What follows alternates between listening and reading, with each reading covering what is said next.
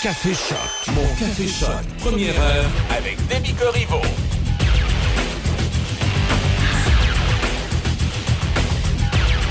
Bon mardi 30 août, j'espère que vous allez bien. Alors, euh, pour ce qui est de ce matin à la météo, c'est déjà à 22 degrés. Euh, pour aujourd'hui, c'est plutôt sombre. C'est des nuages, 60% de probabilité d'averse et un risque d'orage. Maximum à 23, mais un humidex à 32. Ce soir et cette nuit, c'est des averses, un risque d'orage. On attend de 20 à 30 mm, un minimum à 16. Demain, mercredi, le scénario semblable, averse, risque d'orage en après-midi, 10 à 20 mm de pluie pour demain et un maximum à 21. Et jeudi, ça devrait s'éclaircir, alternance de soleil et de nuages, maximum à 19 degrés. Alors, euh, ce matin, on aura l'occasion de discuter de la fameuse campagne électorale. On le sait, ça fait beaucoup discuter. On y reviendra, euh, assez euh, particulier comme début là, ces derniers jours. On, en discutera avant. Voici Francis Cabrel à Choc. tout seul ce soir, j'ai les bras collés au comptoir, j'ai les pieds en bas dans la poussière, la tête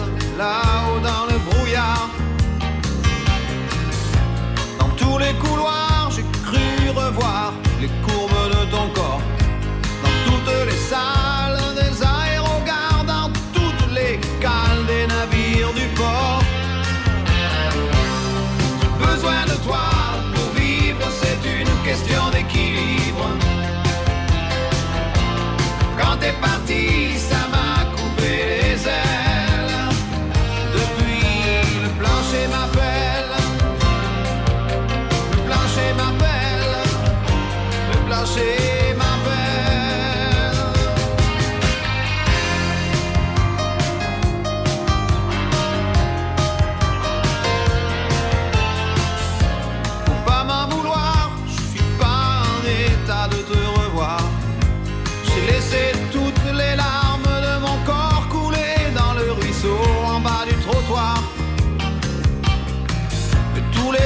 les autres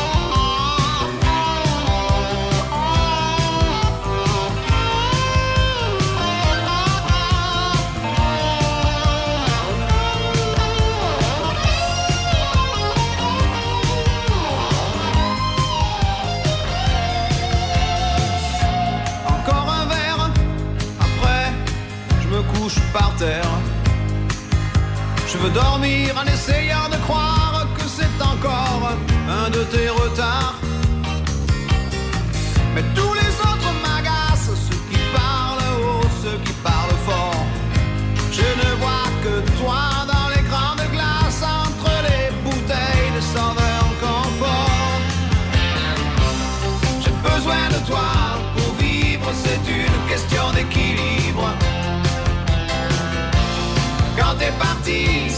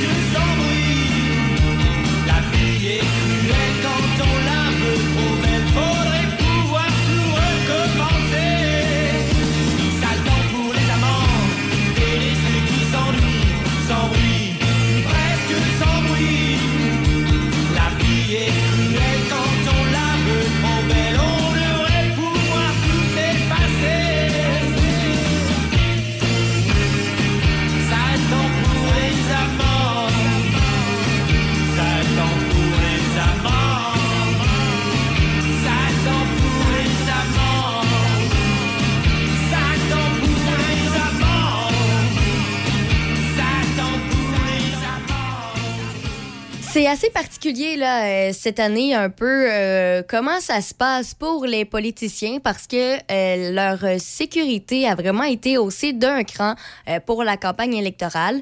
Donc cette année, en plus des gardes du corps, les autorités policières ont même fourni des vestes par balles à plusieurs chefs de parti, chose qui n'était pas très répandue lors, du processus en 2018. on sait, on sait que ils, sont ils ont été offerts des, des gilets pare-balles. Donc, c'est pas à tout le monde. On, on sait que Paul Saint-Pierre Plamondon euh, en a parlé rapidement hier en mêlée de presse. Il a dit, on se cachera pas, on s'en cachera pas, c'est quand même une transformation du climat politique au Québec. On lui a présenté euh, des vestes par balles, il l'a confirmé. Euh, si on se demande pourquoi, ben c'est pas tellement surprenant quand on apprend un peu ce qui se passe ces derniers temps. Euh, un événement marquant aussi qui a marqué un peu partout au Québec, c'est il y a dix ans l'élection de Pauline Marois comme première ministre du Québec. ça avait été marqué par un attentat au Métropolis. Alors euh, bon, c'est plutôt une mesure de sécurité. Pour, on, va espérer que le gilet, c'est juste une mesure de, précaution et que ça ne sera pas utile, ça ne servira pas, mais quand même. Euh, la police provinciale a aussi fourni, une veste par balle à la chef du Parti libéral, Dominique Anglade, et au premier ministre sortant, François Legault. Euh, donc, comme je l'ai mentionné, ça, c'est vraiment une mesure de sécurité qui était pas tellement répandu lors de la dernière campagne électorale de 2018. Mais euh, bon, euh, c'est quand même nécessaire quand on voit un peu comment ça se déroule. Un bon exemple, c'est avec euh, le chef de, la CAC qui a été interpellé, euh, interpellé par un citoyen hier en pleine conférence de presse au marché Carrière à Pintendre sur la rive sud de Québec. Il y a un homme qui a crié euh, qu'on allait le mettre dehors, mais avec, disons-le, des, des, mots un peu plus vulgaires que je ne mentionnerai pas ce matin. mais bon, alors, ça a été des, des, menaces qui lui ont été dites. Alors, finalement, cette personne-là qui a fait ces menaces a été escortée à l'extérieur par les agents de sécurité de François Legault, mais reste que c'est des paroles, c'est des façons d'agir qui n'ont pas vraiment lieu d'être. Là, on s'entend. C'est une campagne électorale. C'est sûr que euh, chacun a ses préférences de partis politiques, ses préférences de personnes, mais c'est pas pour autant une raison d'aller faire des menaces à ces politiciens-là qui n'ont rien demandé, ils sont vraiment juste là pour faire leur petite business à eux. Alors euh, si vous êtes de ces gens-là qui ont une opinion bien pointue et qui, qui la partager, c'est correct. Mais de là à aller menacer euh, le politicien en question, peut-être euh, gardez ça pour vous, on s'entend, c'est pas nécessaire. Euh, c'est d'ailleurs ça arrive là, souvent là, ces derniers temps. Je parlais, euh, c'est pas juste les politiciens là, qui sont menacés. Je parlais tout à l'heure dans les nouvelles. C'est des bénévoles, deux bénévoles du Parti conservateur du Québec qui ont été menacés euh, ce week-end et hier à l'arme blanche parce qu'ils installaient des affiches électorales du parti et qui ont demandé à des personnes qui étaient en train de vandaliser les affiches d'arrêter. Ils se sont fait menacer à l'arme blanche. On est, dans, on est rendu où en 2022 pour que ça arrive encore des trucs comme ça, pour que les politiciens se fassent offrir des gilets par balles? C'est une bonne question à se poser. Alors, euh, on, est, on est seulement au début. Il y a déjà plusieurs cas euh, comme ça. Ce qu'on sait euh, par rapport justement aux gilets par balles, selon, euh, si on se fie à, ce qu'on sait, Éric Duhem, le chef conservateur, ne s'en est pas fait faire de gilet pare-balles. Euh, ce, ne serait pas nécessaire pour lui. Euh, je pense pas qu'il ait reçu de menaces non plus, euh, mais quand même, c'est ce qu'on sait pour l'instant. Alors, comme je l'ai dit, si jamais vous, avez des opinions bien pointues, vous avez droit à votre opinion, vous avez le droit de la partager, mais c'est important de le faire dans le respect et sans menacer les autres qui, euh, franchement, n'ont rien demandé. On est euh, encore, on n'a même pas encore atteint le cinq jours qu'il y a des trucs comme ça qui se passent. Bien hâte de voir euh, qu'est-ce qui va se passer d'ici le 3 octobre parce que ça part assez violemment, on va dire ça comme ça. Dans quelques instants, restez là, on aura Pierre Flynn, tout ce que j'ai, tout ce que j'aime à choc. Voici un message de votre conseillère en sécurité financière, partenaire de Beneva. Marie-Claude Cloutier, conseillère de Portneuf-Jacques-Cartier. Ce que j'aime, c'est que ce soit simple. Il faut bien se connaître pour construire une relation à long terme. Parce que la sécurité financière, c'est pour la vie. Pour rencontrer Marie-Claude, visitez sa page Facebook. J'attends votre appel au 418 525 31 84. Patrick Bourson et toute son équipe de la boulangerie-pâtisserie-chocolaterie chez Alexandre vous souhaitent un bon matin avec ses merveilleux poissons pur beurre, ses délicieuses chocolatines, toutes ses succulentes viennoiseries ainsi que tous ses pains variés. La boulangerie-pâtisserie-chocolaterie chez Alexandre tient à remercier ses fidèles clients pour leur soutien moral et financier. Sushi Shop, c'est de nouvelles saveurs, de nouvelles découvertes chaque saison. Découvrez des créations tantôt gourmandes, tantôt rafraîchissantes, mais toujours innovantes, délicieuses et de qualité supérieure. Cet été, essayez notre collection de Bubble Tea, un rafraîchissement garanti, une expérience à découvrir. Bubble Tea, au thé noir et lait et notre collection de thé vert au jus de fruits. Bubble Tea, la sensation de l'été à votre sushi shop. Donnacona, Sainte-Catherine-la-Jacques-Cartier et Saint-Apollinaire. Buanderie Saint-Raymond, c'est une laverie libre-service à Saint-Raymond, ouverte 7 jours sur 7, de 8h à 20h. Venez utiliser nos laveuses et sécheuses à la fine pointe de la technologie pour tous vos besoins de lessive. Nous vendons tout, tout, tout sur place pour ce service. Tout ce qu'il nous manque, c'est vous et votre linge sale. Nous vous accueillerons même avec collation et café disponibles sur place. Et si vous avez besoin du Wi-Fi, nous en avons sur place. Buanderie Saint-Raymond, 178 rue Saint-Joseph à Saint-Raymond. Le bonheur est ici, au Château Bellevue-Pont-Rouge. Ici, vous serez bien entouré par des professionnels et une équipe attentionnée. Ici, vous aurez le choix de la formule avec ou sans repas selon vos besoins. On vous le dit, le bonheur est ici. Prenez rendez-vous pour venir nous visiter 88 873 45 45 ou châteaubellevue.ca. Buanderie Saint-Raymond, c'est une laverie libre-service à Saint-Raymond ouverte 7 jours sur 7 de 8h à 20h. Venez utiliser nos laveuses et sécheuses à la fine pointe de la technologie pour tous vos besoins de lessive. Nous vendons tout, tout, tout sur place pour ce service. Tout ce qu'il nous manque, c'est vous et votre linge sale. Nous vous accueillerons même avec collation et café disponibles sur place. Et si vous avez besoin du Wi-Fi, nous en avons sur place. Buanderie Saint-Raymond, 178 rue Saint-Joseph à Saint-Raymond. Café Choc, mon Café Choc, première heure avec Demi Corriveau.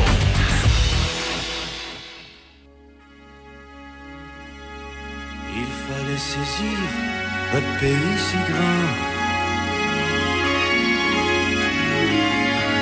Au-delà du ciel courait l'horizon. Notre pays si froid, notre pays si blanc. Il fallait le vaincre et bâtir maison.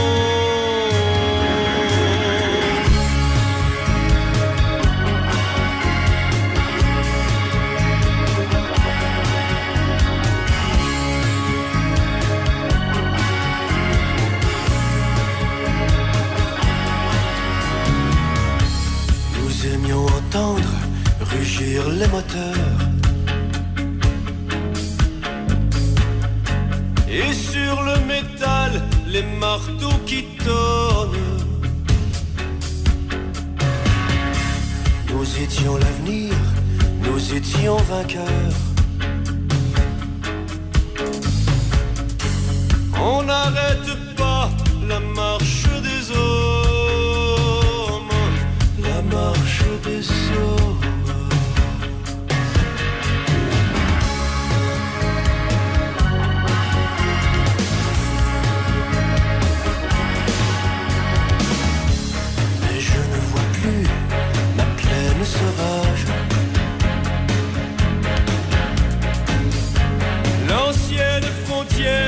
jamais profanée.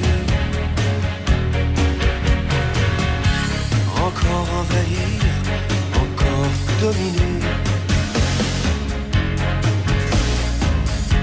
Petite et ma terre au cœur de l'orage, au cœur de l'orage. Et c'est tout ce que j'ai, et c'est tout ce que j'aime, et c'est tout ce que je. Il y a le temps de brûler, il y a le temps où l'on s'aime, le temps de prendre et le temps de donner. Le monde bascule, j'essaie de comprendre. Et je ne crois plus tout ce qu'ils m'ont dit. Je ne veux plus me taire, je ne veux plus attendre.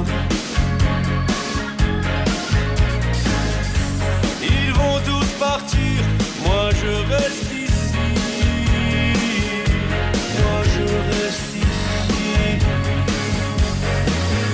Et c'est tout ce que j'ai, et c'est tout ce que j'aime, et c'est tout ce que je veux garder. Y a le temps de brûler, y a le temps où l'on s'aime, le temps de prendre et le temps de donner.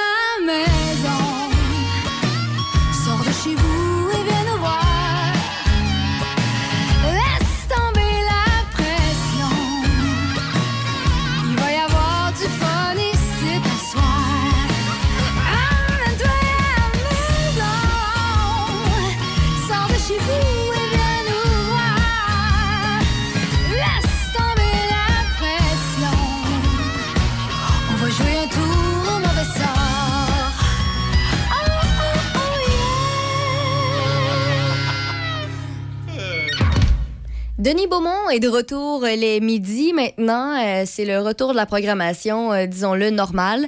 Alors, euh, bon, évidemment, ça, ça, va recommencer. On va recommencer à entendre ces reprises maintenant dans la première heure de Café Choc. Alors, dans quelques instants, on aura l'occasion de l'entendre discuter avec Serge Drouin. Ça s'est passé hier midi. Alors, voilà. Et on aura les manchettes jusqu'avant. C'est ce qui s'en vient à Choc FM 88.7. Le Happening Festibière est de retour. Troisième édition à Shannon, samedi 3 septembre au Parc municipal. Bière, cuisine de rue, jeux gonflables, mini-golf, spectacle de micromagie, maquilleuse pour enfants et en spectacle, les musiciens du Royal 22e Régiment. Danse et chants irlandais et le groupe Monochrome. Le Festibière 3e édition, samedi 3 septembre de midi à 22h. Le 3 septembre, toute la journée, ça se passe à Shannon, le Festibière. Détails au www.shannon.ca.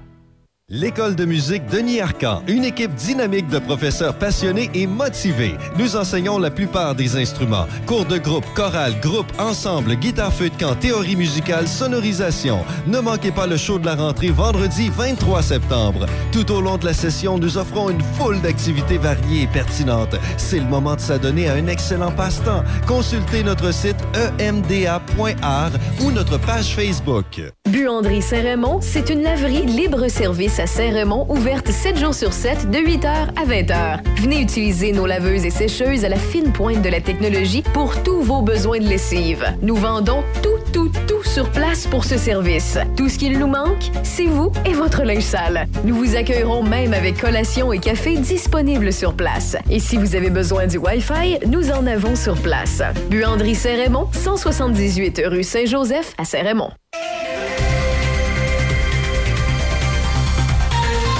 Ici Déby Corriveau et voici les manchettes.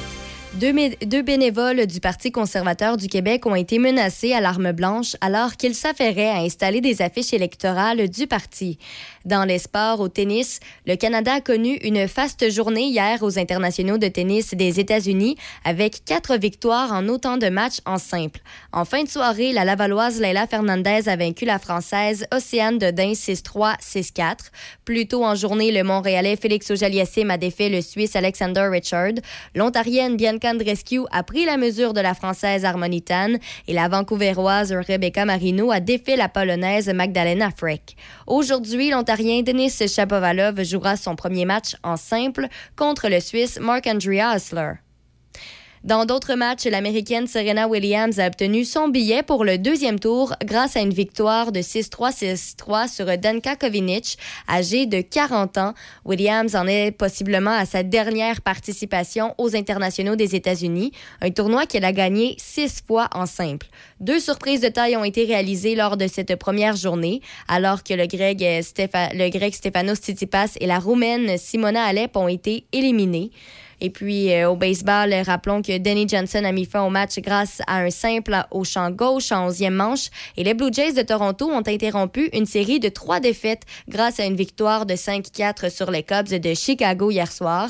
Les Blue Jays ont gagné pour euh, seulement la troisième fois à leurs dix dernières sorties devant leurs partisans. Au football, le propriétaire minoritaire des Alouettes de Montréal, Gary Stern, se retire des opérations quotidiennes du club ainsi que de son poste au Conseil des gouverneurs de la Ligue canadienne.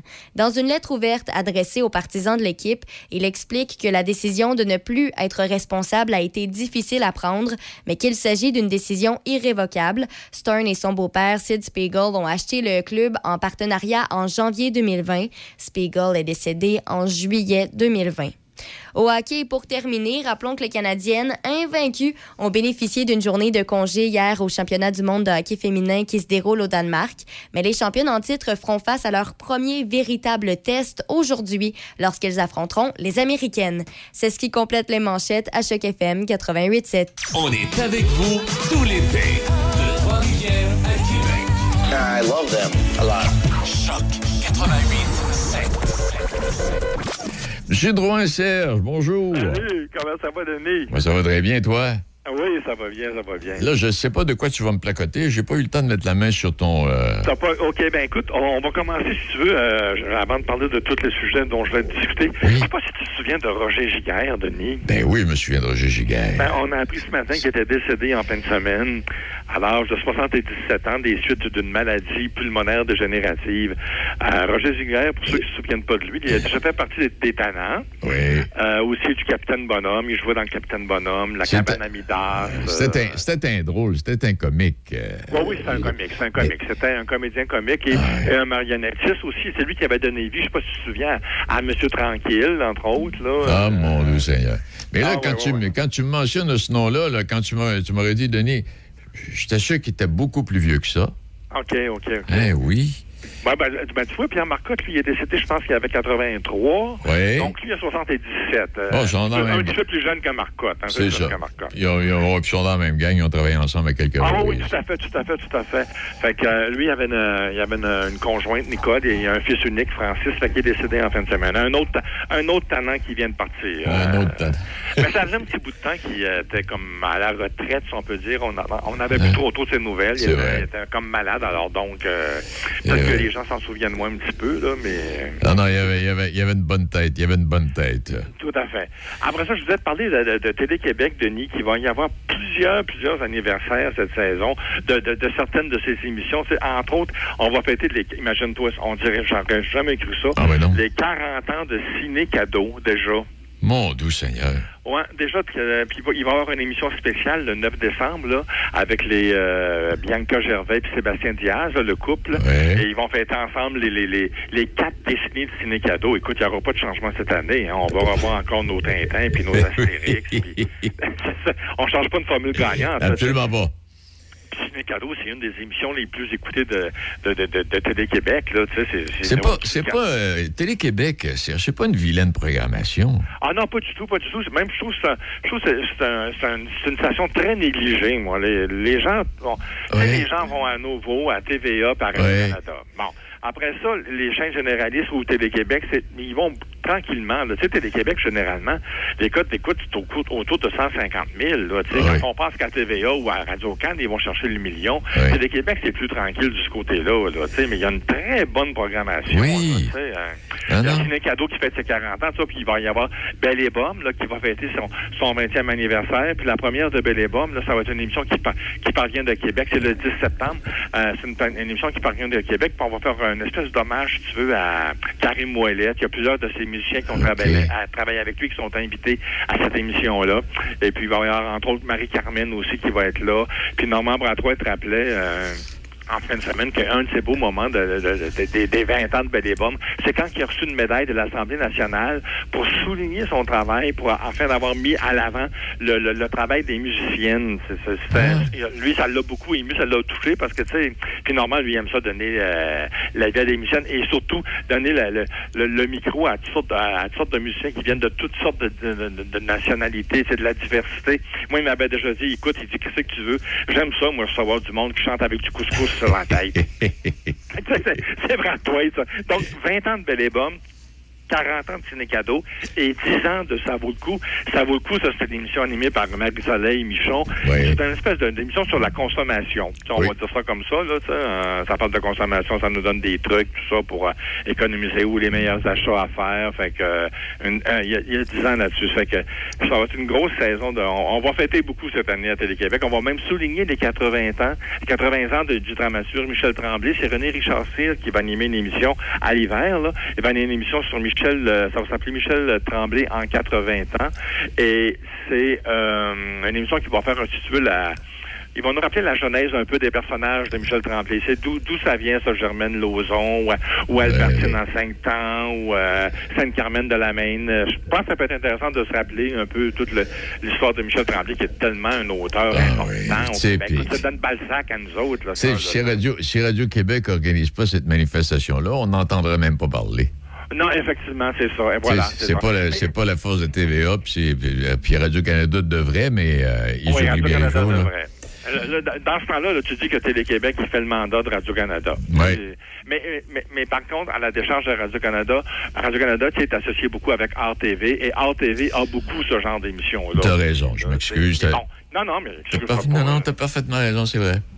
Mais donc, Radio-Canada fait beaucoup son émission, entre guillemets, éducatif ou comme ça, là, euh, de documentaires euh, plus culturels ou artistiques. Il fait ça surtout à RTV. De temps en temps, on va en glisser un à Radio-Canada, mais c'est très rare. bon. Alors, donc, une grosse saison qui s'en vient encore à Télé-Québec. Plein, plein, plein de fêtes à venir. Bon, par rapport à ça, Je voulais te parler aussi de Mélissa Bédard. Mélissa Bédard qui a une nouvelle... euh, Mélissa moi, j'ai rencontré la... Celle qui s'occupe de la carrière de, de Mélissa. Tu dois connaître ça, toi, de Denis. C'est Isabelle Boutin. Je sais pas si tu te rappelles. Elle faisait la météo à TQS à l'époque. Ah, elle a fait aussi une chronique culturelle à, à TQS. Puis... euh, euh, non, toi? vaguement, vaguement. Vaguement. Bon, OK. En tout cas, c'est Isabelle Boutin qui s'occupe de la carrière de Mélissa Bédard, puis euh, Isabelle nous confiait qu'elle était com- complètement débordée cette année, Mélissa. Elle, elle anime en ce moment une émission à Canal Vie qui s'appelle Ma première maison. Et c- Canal Vie est parti là-dessus, là, de, de demander à des vedettes qu'on les suive dans leur cheminement d'une maison ou de rénovation. Il y a eu Marie-Mé, il y a eu le, le déménagement de Julie Schneider de sa maison à un condo. Et là, c'est au tour de Mélissa Bédard de nous faire euh, visiter sa première maison. Écoute, Mélissa Bédard et son chum, ils ont six enfants. ensemble. Ah oui. Euh, Elle lui, il en avait trois, elle en a deux, puis il y en a eu un ensemble. C'est c'est vraiment les siens, le mien et le nôtre. Parce que l'autre jour, j'écoutais justement une entrevue, puis elle parlait de ça, les six enfants. Je dis, mon Ben, c'est hein. je pensais qu'elle avait trois, deux, trois, tu sais. Mais là, euh, ça prend une vie de couple rangé parce qu'elle, là, elle, elle est souvent, Ah, sa, elle est souvent sa job, elle, là. là. Ben oui, mais c'est ça. Puis en plus, elle, elle demeure encore à Québec. Hein? Ben oui. Euh, elle va pas à Montréal. Alors, donc, donc, donc, c'est lui, c'est son chum Carl qui s'appelle. C'est Carl qui reste à la maison. C'est l'homme de la maison qu'on appelle. Puis elle m'a fait des allers-retours Montréal-Québec. Ah. Puis, une grosse saison. Il y a même José Lito Michaud qui a encore un projet de, de, de, de série avec elle. Tu sais, Elle avait joué dans la série de José Lito l'année Oui, passée. exact. KO, là, elle était là-dedans. Puis bon, elle m'a entendu, Ben, évidemment. Là, Elle est bonne. Elle est excellente. Et moi, je suis content de tout ce qui lui arrive parce que il y a eu comme un creux de vague. Il y a eu Star Academy, il y a un gros boom avec Star Academy. Après ça, il y a un creux de vague. Elle était même vendeuse dans un magasin de souliers à Québec. Elle- Et après, elle allée passer son audition av- avec Jean, à m'entends-tu. Et c'est là que tout est reparti. Que, euh, puis là, ben, elle a quelqu'un a- a qui s'occupe bien d'elle, là, Isabelle, là, Isabelle. Fait que je pense que c'est parti pour la gloire. Moi, je suis très content pour elle. C'est une, une voix extraordinaire, puis elle est Oui. excellente comédienne en plus. Animatrice, des, bon, des fois, elle en échappe un peu, là, mais bon, qu'est-ce que tu fait pas tout avoir non plus. Ben mais, mais elle va prendre l'expérience et ça va être... euh, ça, Ah non, ça elle, va euh, s'améliorer, là, tu sais. Ah ah, non, puis elle s'est déjà beaucoup améliorée. Ah, beaucoup, Ah, beaucoup, ben de beaucoup, l'allure. Oui, tout à fait. Je voulais te parler aussi, Denis, du- de la fin du tournage de la série à propos d'Antoine. Tu l'as peut-être entendu parler. C'est une série sur euh, l'histoire d'Antoine, un enfant euh, polyhandicapé qui souffre d'autisme, qui a une déficience intellect- intellectuelle et qui souffre aussi d'épilepsie. C'est le, gars de Sylvain euh, Parent-Bédard, le, le- le- le fondateur de Comédia, du, du festival Ah, oui. Alors donc, lui, sa- blonde, Kathleen Rouleau, elle a écrit une série sur sa vie avec cet enfant-là. Puis c'est vraiment, c'est l'enfant Antoine qui joue son propre rôle aussi. Là. Puis c'est Oh. Pods qui, qui réalise cette série-là. Là. Pods qui nous a donné Minuit le soir, puis toutes sortes de belles séries à la télé. Fait que c'est lui qui a réalisé ça. Ça a été tourné à Québec tout le mois de tout le mois d'août et on termine en fin de semaine. On pense qu'on va terminer autour du 2 septembre. Mais des fois, il peut y avoir quelques jours de retard. là. Mais ils sont ils ont tourné toute la série à Québec. Moi, j'aime ça parce que Comédia tourne beaucoup à Québec. Hein. On a tourné euh, Squad 99 en grande partie à Québec. Tous les galas, évidemment, de Comédia sont tournés à Québec, soit au Capitole ou au Grand Théâtre ou au Palais Montcalm, peu importe. Alors, quand- il en fait beaucoup, beaucoup, Sylvain, euh, Sylvain Parent-Bédard, pour qu'il y ait du tournage à Québec. D'ailleurs, mercredi, c'est vrai, c'est lui qui, je pense à ça pendant que je te parle, c'est lui qui organise, c'est la Super Francofête qui revient, là. Oui, avec, oui, euh, oui. Euh, Zachary Richard, Oui. Isabelle Boulet, c'est mercredi, ça, à l'Agora du Vieux-Port. Là, c'est sûr que c'est complet. Il y a juste, il y a juste 5000 pièces à la, 5000 places à l'Agora, tu sais. Mais ça va être présenté dans, dans, à la télé, à la télé, éventuellement, cette, cette, cette super franco-fête-là. Mais pour ce qui est de, à propos d'Antoine, ça, ça sera diffusé à, l'au- à, à l'hiver en, en, en 2023 sur le Club Illicourt. Après ça, ben, ça va atterrir, euh, évidemment, à TVA. Et puis, les droits de la série ont été vendus en France, puis sont sur le point de l'être, là, au Royaume-Uni puis au Brésil. Donc, ça n'a ouais. même, pas été présenté encore. Moi, je trouve ça extraordinaire. Eh C'est bon, ben. c'est bon. Ah, j'ai hâte, de voir. Mais tu sais, Sylvain Parent-Bédard, il y a, il y a ses entrées un peu partout dans le monde à cause de sa série LOL, tu sais. Oui, c'est vrai. Ben oui, parce que oui, là, là, oui, là, un peu partout à travers le monde. À part, à tout le monde, parce que c'est une série qui n'a pas, y y a pas de dialogue. C'est ça, ça, elle est bonne en Russie, elle est bonne partout. Ben, c'est ça, c'est bon partout. Fait que- puis même là, il y, a, y a été des- des- des- il y a eu plusieurs épisodes qui ont été tournés à Québec. Je te dis, il en, en fait beaucoup pour Québec, en tout cas, euh, Sylvain. C'est, très agréable parce qu'il réussit à faire travailler le monde. Ce que, ce que les grands réseaux font de moins en moins, c'est à Montréal. Hein, Exact. Pour Ok, ça, je vais on a-tu le temps encore, Denis? Euh, oui, oui. Bon, on a le temps encore. OK, je vais te parler des débatteurs de Novo. Novo qui ramène les- une émission de débat là, après le bulletin de nouvelles de 22 h C'est à 22h30. Euh, à partir du 12 septembre, c'est euh, euh, euh, Bérard- Michel Bérard qui va animer ça. Puis il va être entouré d'une équipe de, de, de, de débatteurs. C'est un peu comme François Lambert. Je sais pas si tu connais François Lambert. C'est l'homme d'affaires qui a fait euh, Big Brother. là. OK, oui. il va être, il va être dans les débatteurs. Alain Vadeboncoeur, le docteur Alain Vadeboncoeur va être là aussi. Yves, Bois, Yves Boisvert de la presse, Alex Perron. Donc, il y en a, plusieurs, puis ils viennent un peu de tous les milieux. Alors, j'ai euh, même, imagine-toi, maître Anne-France Goldwater, ça va se brasser, toi. Mais à- quand tu regardes tous ces noms-là, tu te dis, mon Dieu, de quoi qu'ils vont parler? Mais c'est sûr qu'ils seront pas tous ensemble en même temps, là. Mais j'imagine qu'ils vont demander, mettons, comme un gars comme euh, Alex Perron, ils vont lui demander s'il y a quelque chose d'important dans le domaine artistique ou de l'humour, j'imagine. Puis Alain Van Boncoeur, ils vont aller du côté, je sais pas moi, de la COVID ou de la santé. Enfin, je sais ouais, pas. ouais. et- En tout cas, à moins espéré. qu'ils demandent au monde de, de s'exprimer sur tous les sujets dont on n'est pas toujours très, très au courant. Mais bon, écoute, c'est à 22h, 22h30 après le, le bulletin de nouvelles de Phil. Je trouve ça intéressant. J'ai hâte de voir euh, si, le- si le public sera là. Déjà que nouveau, c'est difficile pour lui, le bulletin de nouvelles à 22h. Là, ils, ont, ils ont eu de la difficulté. Mais là, ils sont ajustés. J'ai, fait que j'ai hâte de voir ce que ça va donner cette saison aussi. Ça commence le 12 septembre. Ouais, moi aussi, puis ils m'ont pas, non, ils m'ont pas attiré avec leur bulletin de nouvelles. euh, Non, mais c'est ça. Mais écoute, on peut pas, le- on peut pas le reprocher d'avoir essayé. Non. Ils ont essayé quelque chose, ça n'a pas fonctionné. Bon, Ouais, voilà, exact. À se, Mais bon. ouais, tu sais, à se demander finalement si un bulletin de nouvelles ne devrait pas rester un bulletin de nouvelles euh, Oui, oui, c'est- pas compliqué. à, la, faut pas à, la, dire. à la Pierre Bruno, tu sais. Oui, oui, tout à fait. Pierre Bruno, Sophie Dubois, même. Hélène Galipo, c'est un bulletin Oui. de nouvelles, c'est un bulletin de nouvelles. Tu lis Ouais. l'information point final. euh, alors, faut pas, faut, faut pas inventer la roue pour ça. D'autant plus qu'avec tous le- les canaux de nouvelles continues, plus. euh, faut, faut faire attention pour pas trop brasser la. Hey, as-tu euh, as-tu suivi ça, la madame qui s'est fait mettre à la porte, elle, là, à CTV, là, parce qu'elle avait Un des cheveux. peu, ouais. Ouais, ben, à cause des cheveux gris, puis là, il paraît que c'est pas tout à fait ça, à cause des ça, cheveux ça a l'air que c'est pas à cause des cheveux gris, là, en tout cas. Non, c'est ça, c'est com- c'est compliqué un peu ces histoires-là. hein. Puis là, il y a- Je sais que le, le gars de Bell est sorti ce matin ou hier, il a fait Hier- une sortie. hier, oui. Hier.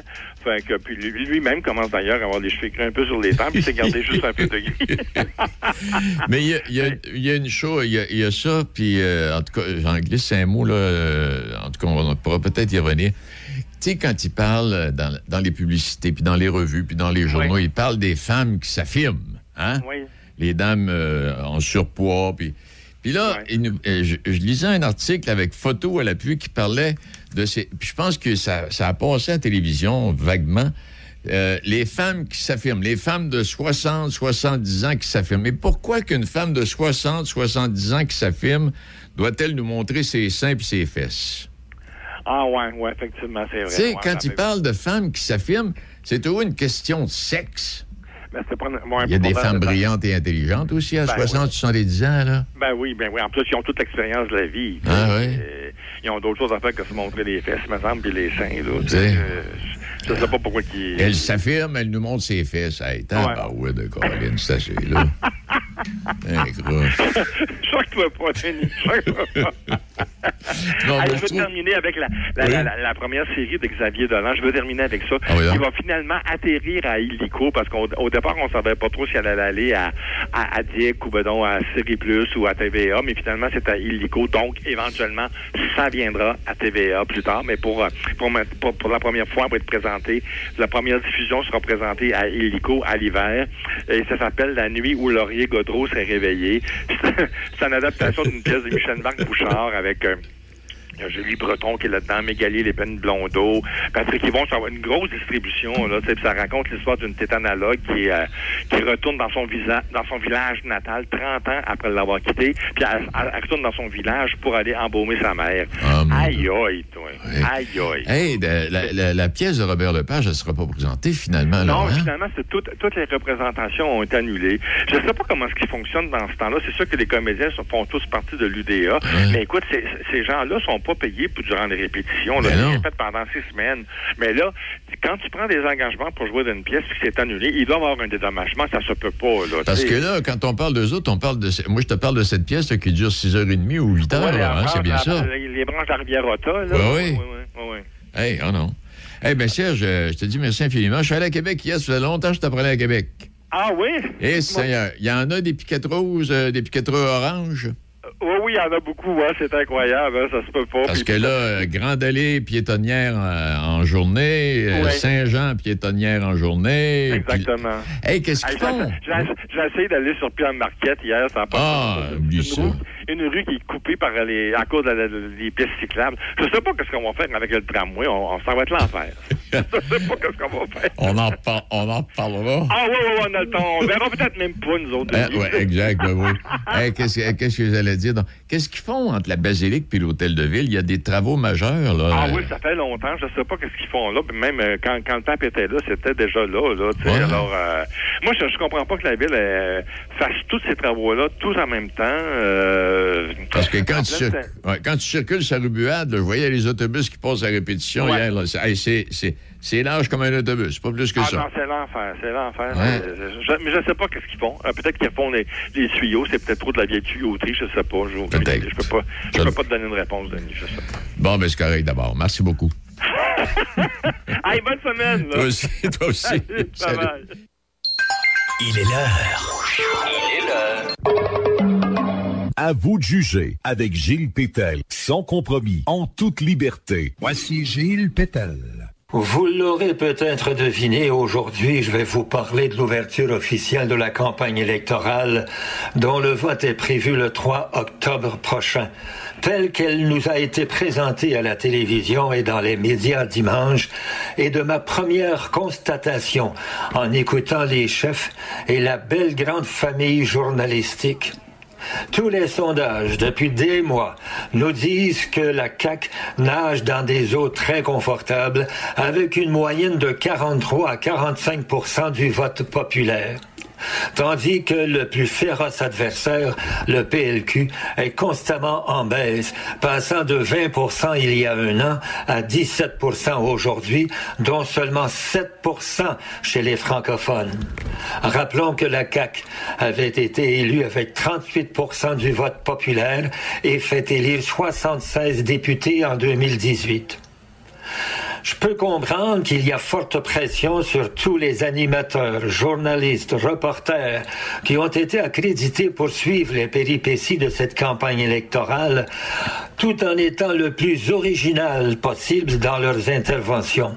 Exemple, on a répété ad nauseam ce que le premier ministre François Legault a dit dimanche en parlant de la chef du PLQ, Dominique Anglade, en la nommant la Madame. Et tenez-vous bien, ce fut la grande manchette de la première journée de campagne. Puis croyez-moi, les journalistes et reporters vont tout faire pour trouver une autre expression comme celle-là. C'est de l'or pour eux dans une campagne où le gagnant est connu d'avance. Mais ça, il ne faut surtout pas le crier trop fort. Et je sais ce dont je parle pour avoir passé plus de 50 ans dans les médias, d'abord à CKVL, puis à Radio-Canada, entre autres. Comme on dit chez nous, Madame Andelade et le PLQ sont dans la misère noire. Fallait s'y attendre. Que voulez-vous? Comme dit souvent mon ami Jean Chrétien, quand la chef menace son propre parti d'aller en justice pour qu'elle soit nommée officiellement chef, parce qu'il n'y a pas d'autre candidat, on a droit de se poser de sérieuses questions sur son leadership, quoi qu'en disent les membres de son équipe et ses supporters. Quant à Québec solidaire et le PQ, j'ai toujours pensé que c'était une erreur de croire que le Québec avait de la place pour deux partis souverainistes ou indépendantistes. Un des deux devra disparaître, sinon le mouvement d'indépendance lui-même demeurera qu'illusion. À vous de juger. Gilles Pétel, Choc FM 88,7.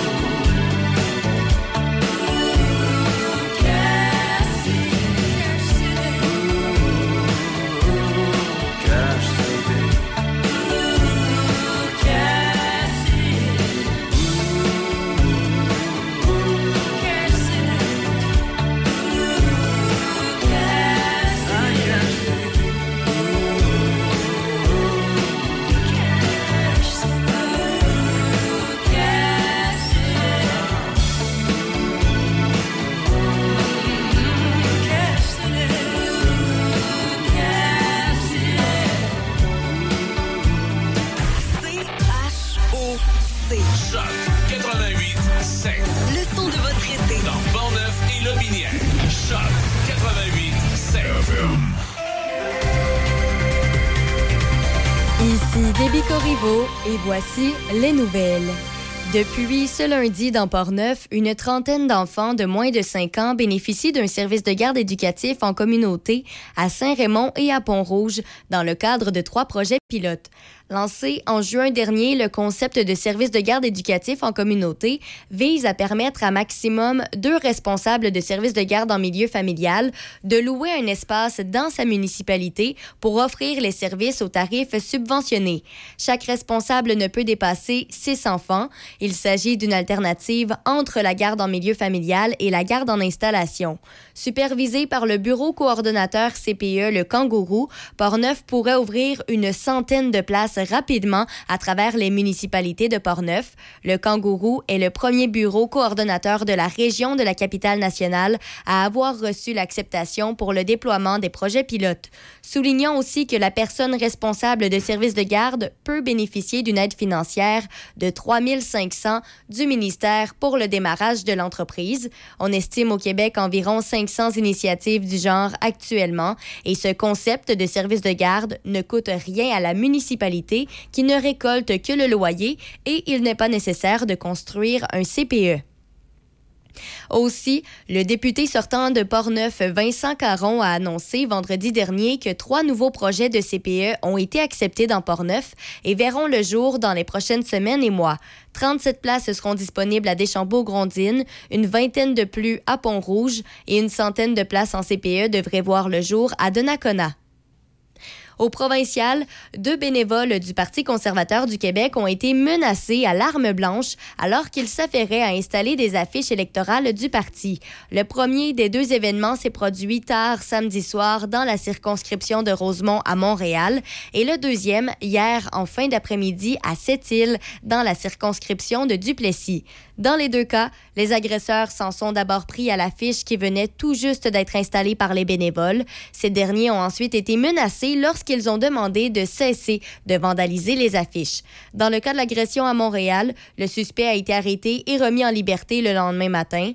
Dans le cas de l'agression survenue à cette île, le suspect est toujours recherché par la Sûreté du Québec.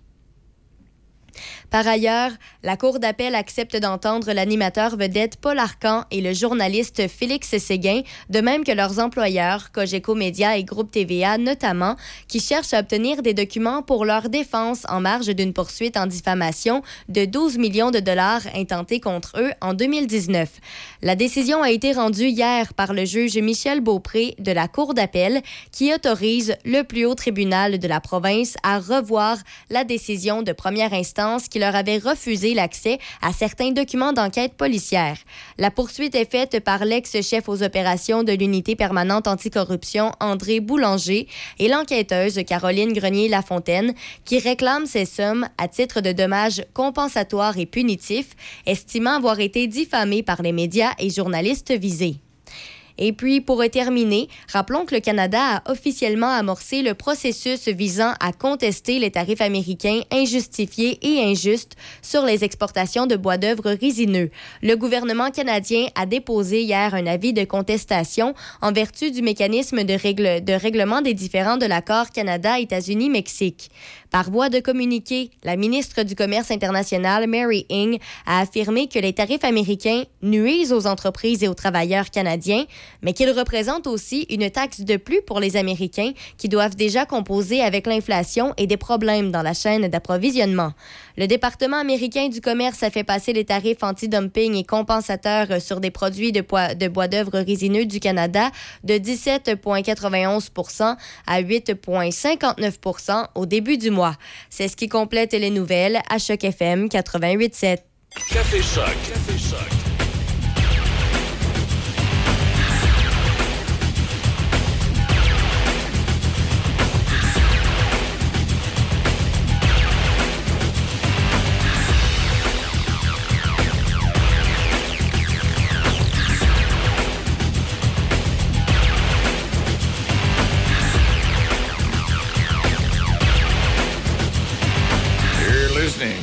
Choc. Bien le bonjour, bienvenue. Michel n'est pas là ce matin.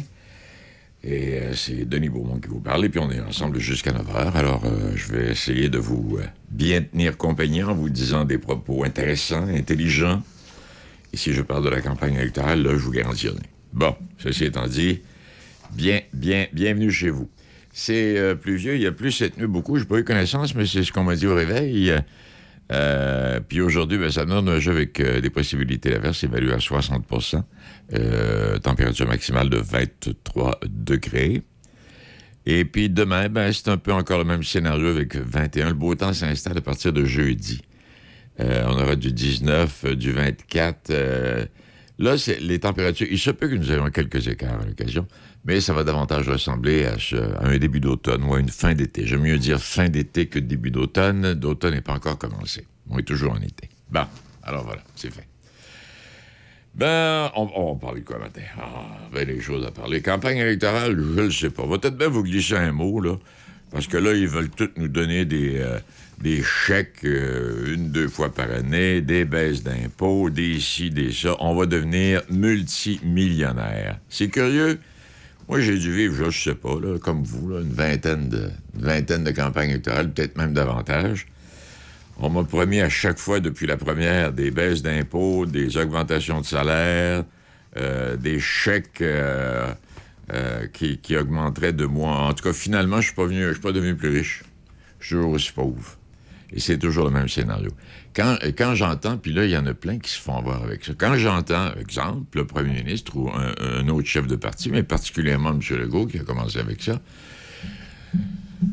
d'avoir un chèque de 500 piastres. Qu'est-ce qu'on fait avec un chèque de 500 piastres? Les gens qui ont reçu le chèque de 500, là, est-ce que vous en êtes rendu? Vous en restez encore un peu? Hmm, pas sûr. Alors, il y a- il y, a plein de choses demain. Puis là, tu sais, écoute, puis là, on va devenir riche, ça va être l'enfer. Il y, a y un débordement d'argent et c'est pas terminé. Oui, mais il nous le donne. La question, c'est est-ce qu'on va devoir le rembourser au final, d'une manière ou d'une autre? C'est certain. Ah, ils vont fouiller dans le fond des générations pour combler. Mhm. Non, ben, tu s'il te donne un 500, s'il l'additionne à l'impôt, dit, ben, pff, je sais pas, moi, je sais pas, je connais rien là-dedans, mhm. puis, euh, je t'as-tu vu, Tiens, euh, viens te faire avoir encore une fois. Par rapport euh, aux, euh, aux partis politiques, là, les chefs, Qu'est-ce qu'ils ont, les chefs, là? ils se sont fait. euh, ben, pas tout le monde, mais une bonne partie se sont fait remettre des gilets par balles. Ah oui, ben j'ai vu ça. mais Je voudrais pas trop m'attarder là-dessus. C'est- Déjà, déjà que le mal est fait, d'insister sur le fait que. Ben là, il y en a un autre. Ça, c'est comme les fusillades, ça. Mhm. Et Je l'ai toujours dit. Puis ça arrive. Ça fait 40 ans, je le dis, puis ça fait 40 ans que ça arrive. On parle d'une fusillade aux États-Unis. Il y a eu 17 morts, 63 blessés. Vous faites sûr d'une chose, c'est que dans les 10 jours qui suivent, même je vous dirais que dans la semaine qui suit, il y a une autre fusillade. Ben, moi, ce que je Parce comprends pas, c'est- de faire mieux. Ouais, ben, moi, ce que je comprends pas, c'est bon, c'est bien beau les, les chefs, là, mais il y a. T'as t'as sûrement entendu dans les nouvelles, il y a deux bénévoles qui ils se sont fait. euh, Bon, il était pas à bonne place au bon moment, c'est tout, là. Ah, ceux qui mettaient les les, pancartes, les là. affiches, ouais. Ben oui, mais là, t'as peut-être euh, peut-être une couple de gars aussi qui, qui ont décidé de le faire peur. Ouais, mais c'est un à Montréal, Hey, un à tu descends pas du poteau, m'a te planté, mon esti. Oups. Mais j'ai payé 123 livres, il commence à être nerveux un peu. Ah, En tout cas. Non, non, il y a plein de choses et cette campagne-là est loin d'être terminée. Mais euh, c'est, en tout cas, pour les gens. euh, pour-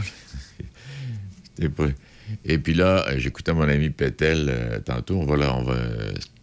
Si vous n'avez pas eu l'occasion d'écouter, on va l'avoir euh, ce midi, euh, Gilles, avec euh, son commentaire. Mais ce que je veux dire, ben, c'était une autre campagne électorale. Puis on nous dit n'importe quoi. Puis là, la CAQ peut pas. Quand j'écoutais encore, c'est ça que Pétel disait ce matin, puis c'est ça que je vous dis souvent de fois. Quand on prend le- là, c'est la CAQ qui est au pouvoir. Bon, ça aurait pu être un autre parti, là, mais c'est la CAQ. La CAQ a été élue avec 37% d'à peu près 40% des gens qui ont voté lors de la dernière élection. On vote plus. Ceux qui sont pour la CAQ disent, ça donne d'aller voter, vont passer. Ceux qui sont pour le Parti libéral pff, ben non, un glade va se planter. Le Parti québécois, ils veulent bien voter, mais ils n'ont pas assez de votes. Euh, bon, puis le Bloc solidaire qui semble être populaire, puis on verra avec du M ce qui va arriver.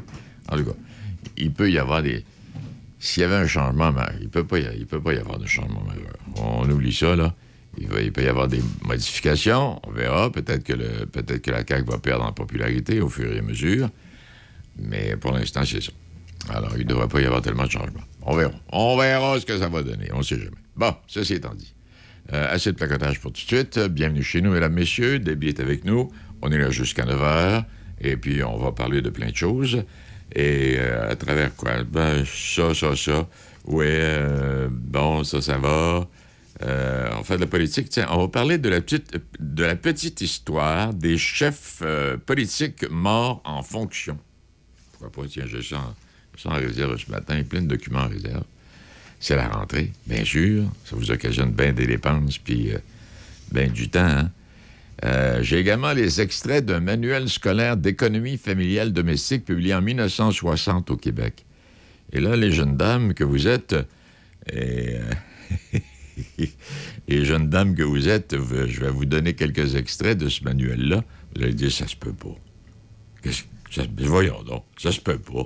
Ben oui, ça se peut, c'était ça. Et peut-être aussi un petit euh, coup d'œil au mois de septembre euh, qui s'en vient. Mais il est 7h12 et puis on a tout ça pour vous et bien davantage. Bienvenue chez nous. On se prépare un café.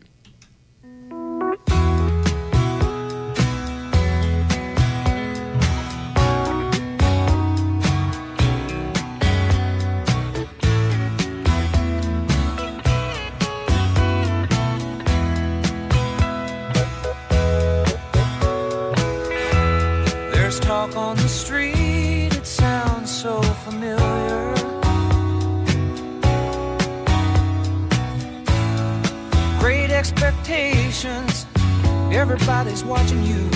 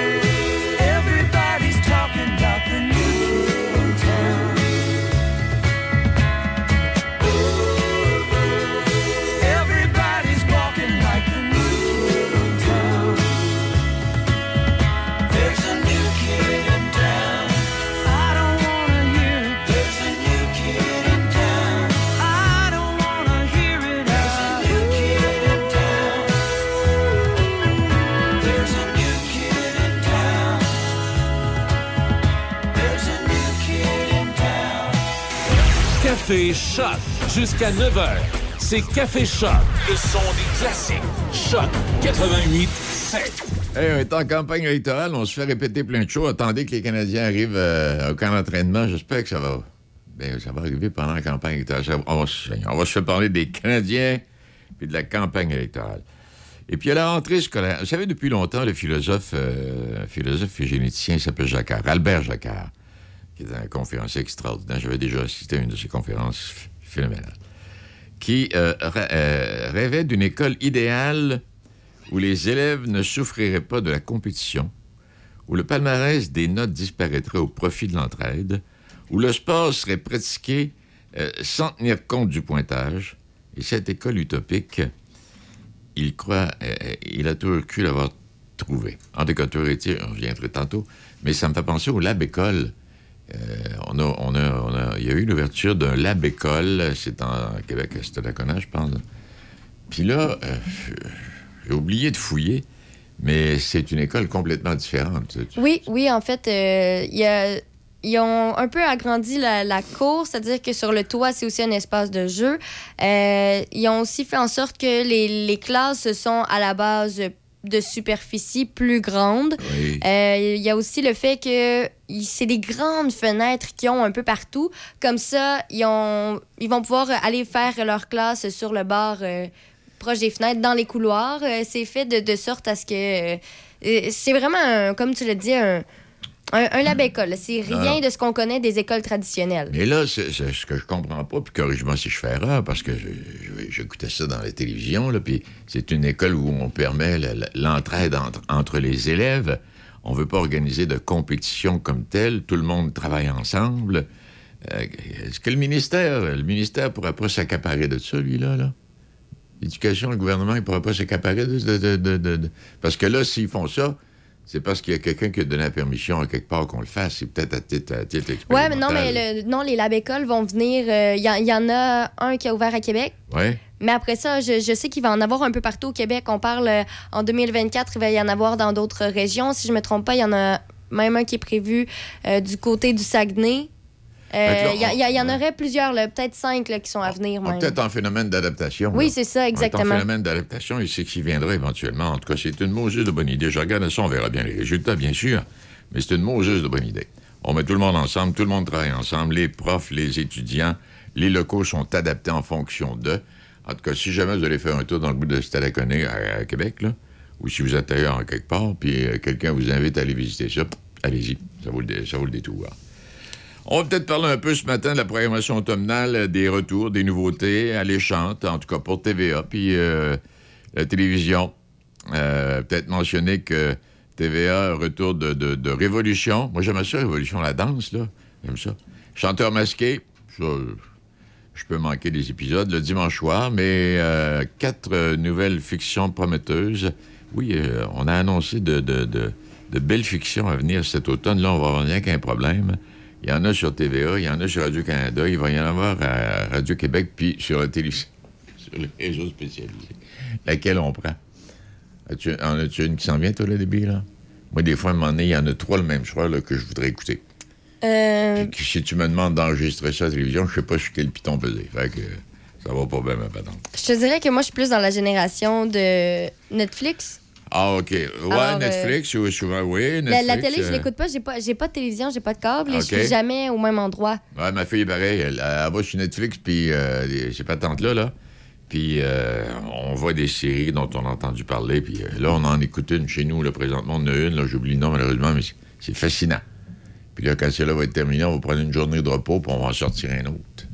Ouais, ben, ben non, mais en fait, c'est parce que j'aimerais bien là, écouter la télévision, mais je suis, je suis pas assez longtemps au même endroit. On se rappelle, l'année passée, j'étais à Montréal.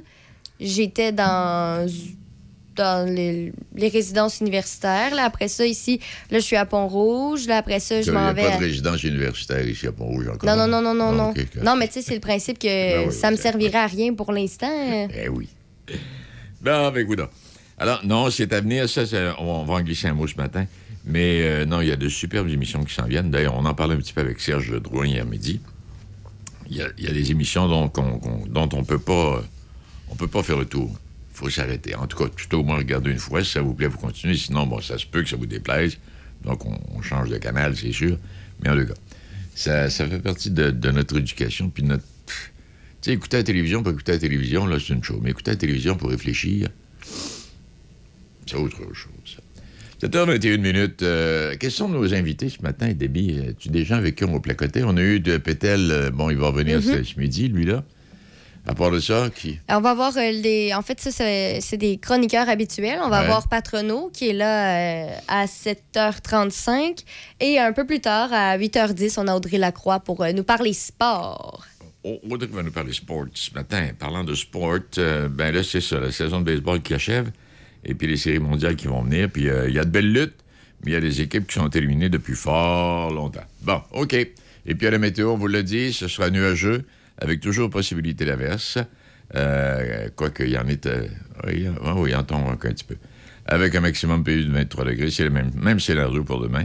Et à partir de jeudi jusqu'à lundi prochain, ça s'améliore avec des températures de fin d'été. Et quand je parle de température de fin d'été, je parle de température de 22, 23, 19 degrés. C'est pas, pas l'automne, c'est la fin de l'été. Entendons-nous bien. 7h23 minutes, mesdames, messieurs. Et puis, on aura quelques titres dans le monde de l'actualité dans quelques instants. Bienvenue chez nous. Vous êtes à Café Choc. Nouveau au centre-ville de Saint-Raymond, le Wainwright. Loft luxueux et chaleureux pour location court terme, à la nuit, à la semaine ou au mois. Idéal pour votre famille. Des lofts tout équipés avec cuisine et même laveuse sécheuse. En plein cœur de l'action, près de tous les services et avec des tonnes d'activités en nature à proximité. Nous offrons même une borne de recharge pour voitures électriques. Visitez le Wainwright.ca, le Wainwright.ca ou encore appelez au 88 781 6240. 418 781 6240. Le Wainwright à Saint-Raymond, loft luxueux et chaleureux pour location court terme. Ville du récréatif. Quatre concessionnaires spécialisés dans les véhicules de loisirs. Bateaux, motomarine, ponton, moto, spider, VTT, côte à côte. Tous les véhicules pour profiter de l'été et de la nature. Venez voir nos salles de montres et visitez les sites web de Performance Voyer, Pro Performance Saint-Raymond, Dion Sport et Cloutier Saint-Raymond ou passez les voir directement. Neuf, usagers, vente de pièces. Passez les voir directement à Saint-Raymond, la ville du récréatif. Vos classiques préférés. Ce matin, dès 10h. Raphaël Beaupré vous attend pour Les Matins de Ralph. On vous attend ce matin, 10h, pour la meilleure musique. Les Matins de Ralph. Seulement à Choc FM. Le sanctuaire du rock. Le sanctuaire du rock. Visitez du lundi au vendredi 18h. Sanctuaire du 88 7. Café Choc jusqu'à 9h. C'est Café Choc, le son des classiques. Choc 88 7.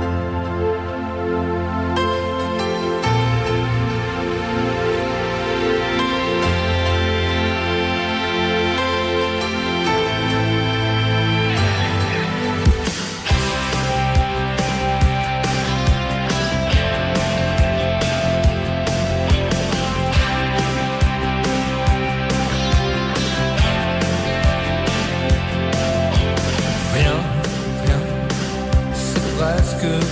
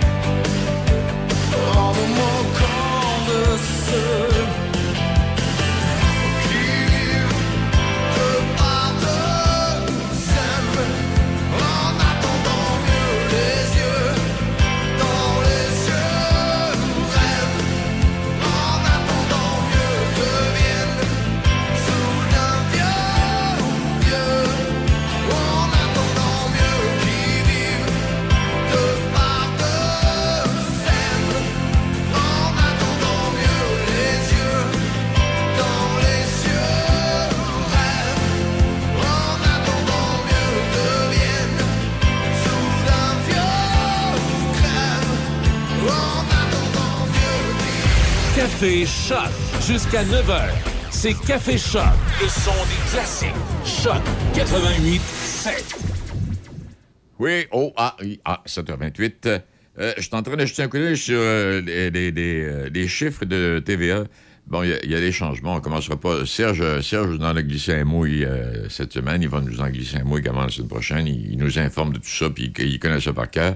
Simplement, euh, Sophie Thibault euh, prend bon, les reins de TVA Nouvelles à 17h et 18h. C'est Pierre-Olivier Zappa, le, chroniqueur euh, financier qui devient le lecteur de nouvelles à 22h et qui succède donc à Sophie Thibault. Pierre Bruno, lui, nous a quittés, pour, mais il revient pour la campagne fédérale. Émission spéciale, bon, à l'occasion de, cette campagne fédérale, les soirées des élections. Alors, c'est, c'est lui qui sera là. À Radio-Canada, c'est la grosse équipe également. Alors, dépendant, dépendant de ce que vous cherchez, un commentaire réfléchi ou encore plein de commentaires, ben, vous choisissez entre TVA puis euh, Radio-Canada. Puis là, les vestes par balle, puis les menaces de mort envers les élus fédéraux, puis les vestes par balle pour les politiciens. Comme je disais à début, tantôt, on ne va pas s'attarder là-dessus. Plus on en parle, plus on donne, euh, plus on donne la mauvaise idée à plusieurs. Bon. Et puis, euh, oui, on parlait du Lab École tantôt, et euh, je mentionnais Albert Jacquard, qui rêve d'une école euh, idéale. Ça, ressemble- au Lab École. Et l'établissement scolaire s'appelle euh, Lycée. C'est à Luxembourg. C'est un Lab École qui, a- en- qui a été créé en 2005 par le Parlement là-bas. Et tout le monde, il travaille en équipe dans un univers. Il n'y a pas d'examen, il n'y a pas de bulletin. Les étudiants de niveau secondaire apprennent à leur rythme, supervisés par des tuteurs qui ne s'inquiètent pas qu'une euh, dizaine, euh, qui ne s'occupent que d'une dizaine de jeunes à la fois, mille pardon. Et l'évaluation est faite par auto-évaluation et par un jury de professeurs qui se penche sur le, portfolio, un registre de l'évolution de, leur apprentissage, parce qu'on en tient compte et, c'est ça. C'est ce qu'on évalue et c'est ce qui donne la, un peu, en fait une note, il y en a une. Mais les jeunes travaillent en coopération à des projets à thème et en dehors des matières de base. euh, ils suivent des cours de cirque, de théâtre, d'art et même de jardinage. En fait, c'est le lab théâtre. C'est un peu ce qu'on tente d'im- d'implanter au Québec. là. Bref, des principes qui ne sont pas sans rappeler en partie la réforme scolaire euh, au Québec, maintenant appelée renouveau pédagogique chez nous. Ah bon, excusez-moi. Mais je trouve que c'est un renouveau pédagogique qui ressemble au- à ce qui était. En tout cas. Mais les deux changements ne sont pas faits sans heure. Le nouveau bulletin sans note en pourcentage avait fait sourciller beaucoup de parents, ici au Québec notamment. Ben oui, parce qu'on est habitué à ça. Un des principes fondamentaux du lycée est de mettre l'élève en situation de coopération avec ses camarades. Euh, Il n'y a plus de perdants. L'aidant euh, y apprend autant que l'aider. Un travail qui euh, ouvre sur la discussion, sur l'échange d'idées, sur la convivialité et plus souvent euh, plus motivant qu'un travail solitaire, peut-on euh, peut-on observer. Et pour Albert Jacquard, l'esprit de compétition qui anime les jeunes comme les adultes ronge notre société et la pousse à s'individualiser davantage. Et si cette attitude de compétition permet euh, permanente se bornait au sport, ce ne serait qu'anecdotique. Hélas, dès l'école primaire, elle est présentée comme étant une nécessité. Elle euh, serait seule conforme aux leçons de la nature. Et un darwinisme, venant de ce chercheur qui s'appelait Darwin, simpliste, est même utilisé pour la justifier. L'amélioration des espèces est présentée comme étant le résultat d'une implacable lutte pour la vie qu'il faudrait perpétuer. Rien ne nous oblige à prolonger cette lutte au cours des événements qui sont, euh, la, part, euh, qui sont la part spécifiquement humaine de notre vie. Les en toujours est-il que l'utopie scolaire doit euh, encore faire des preuves, et ces preuves. Et de leur propre aveu, les dirigeants de ce lycée, là-bas, ne se basent sur aucune méthode pédagogique, mais plutôt sur diverses expériences centrées sur l'enfant. Et de plus, il faudra attendre quelques années av- avant pour connaître les véritables valeurs de la révolution. Alors, je ne sais pas si on, en est rendu là. C'est été créé en 2005, on est rendu en 2022. Il a dû avoir une évaluation de fait depuis ce temps, mais je ne l'ai pas sous les yeux, ni sous la main. Bon. Et ça va nous permettre tantôt, oui, tantôt, ça va nous permettre de jeter un coup d'œil sur un texte d'une euh, coach de vie, d'une chercheuse, d'une personne spécialisée dans le domaine de l'éducation, qui s'appelle Anne-Marie Kennel. Elle est auteure conférencière, elle a déjà été enseignante et elle nous parle de ses difficiles rentrées scolaires. Il en est ainsi depuis des années, mais là, on commence à changer un peu. Tranquillement, pas vite. Tranquillement, pas vite, parce qu'il faut changer les profs aussi en même temps. Mais là, les profs, on en manque. On ne sait même pas si on va en avoir pour tout le monde. Et même en Allemagne, où c'est l'endroit où les professeurs sont les mieux rémunérés, les mieux traités, euh, au fil des ans, graduellement, dans 5 ans, 6 ans, 10 ans, il va manquer 26 000 profs en Allemagne. C'est partout. C'est à travers la planète? C'est pas rien que chez nous, ça a l'air, ça que c'est en plusieurs endroits de la planète. 7h34 minutes. Bon matin, mesdames, messieurs. Bon café.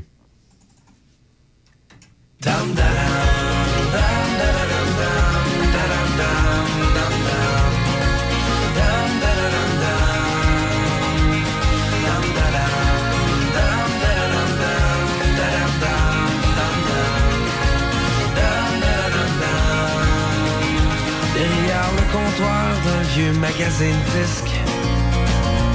À quelque part, à deux pas du Myland Tu vendais des vieux vinyles usés dans une boutique. T'avais 17 ans puis la vie c'était loin d'être Disneyland. Mais quand la cloche a retenti au-dessus de la porte T'as tout de suite su que c'était l'amour qui rentrait la neige fondait deux fois plus vite en dessous de ses bottes. Puis le soleil la suivait entre les volets. T'as presque arrêté de respirer quand t'as pris un vieux record des clashs qui a dit Penses-tu que tu peux me trouver? Le tout premier de Johnny Cash te dit Ben, je veux bien essayer de car passer dans une semaine en priant pour qu'elle aille pas regarder dans le bac où il y en avait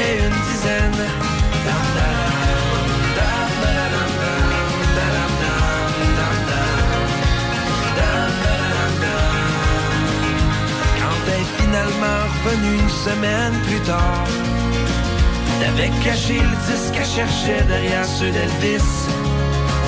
T'avais la phrase parfaite pour l'inviter un soir. Il fallait seulement t'attendre le moment propice. Elle s'est approchée du comptoir en y mettant sa main à frôler la tienne, a dit Pas de trace de ce que je vais avoir, de bégayer pe- pe- peut-être dans une semaine. Dam,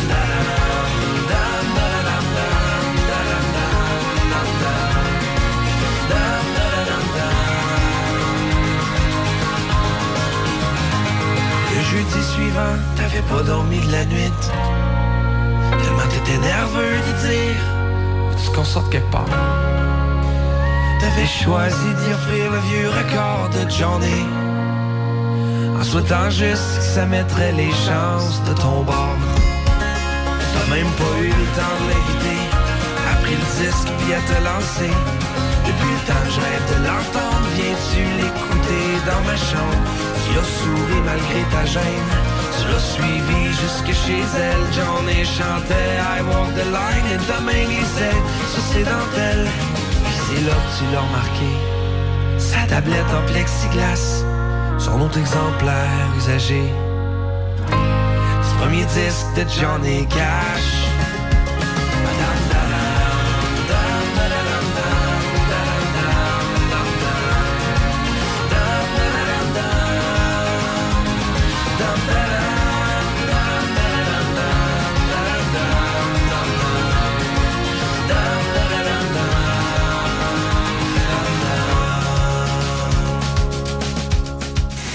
Café Choc jusqu'à 9h.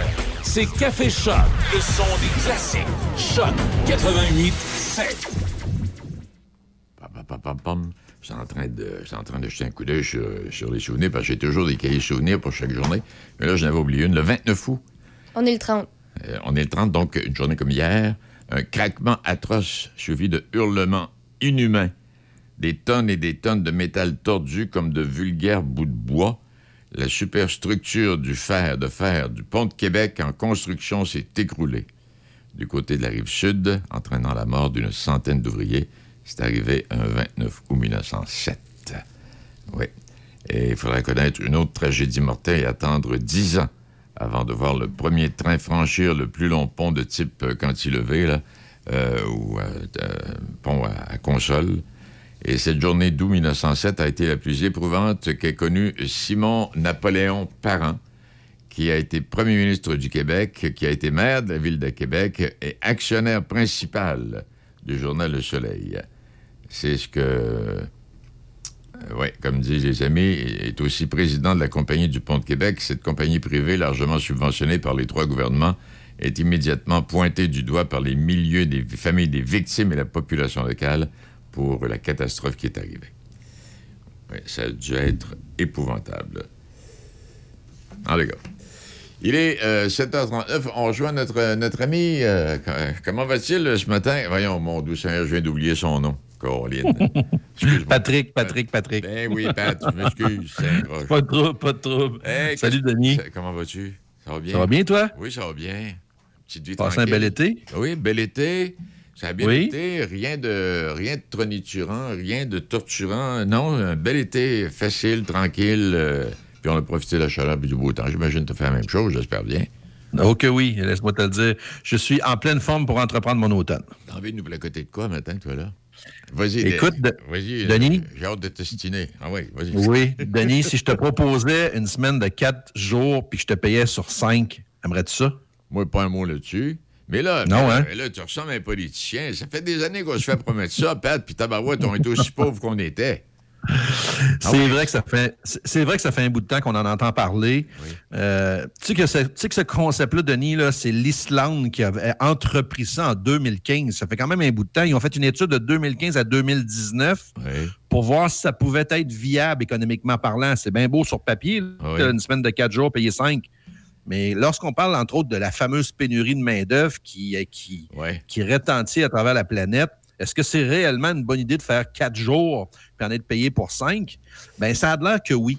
Donc. Il y a des études qui prouvent actuellement que c'est une excellente façon d'attirer des candidats lorsque tu n'as pas, lorsque t'as pas d'employés. Eh bien. Donc, il y a toutes sortes de. il y a- je, je vois un peu partout dans les médias sociaux, à la télévision, dans les journaux, un paquet d'entreprises qui rivalisent d'originalité pour attirer les candidats. Mais on entend peu parler du travail euh, quatre jours payé sur cinq. Donc, quand même, qui attire beaucoup, beaucoup d'entreprises, euh, de, de candidats.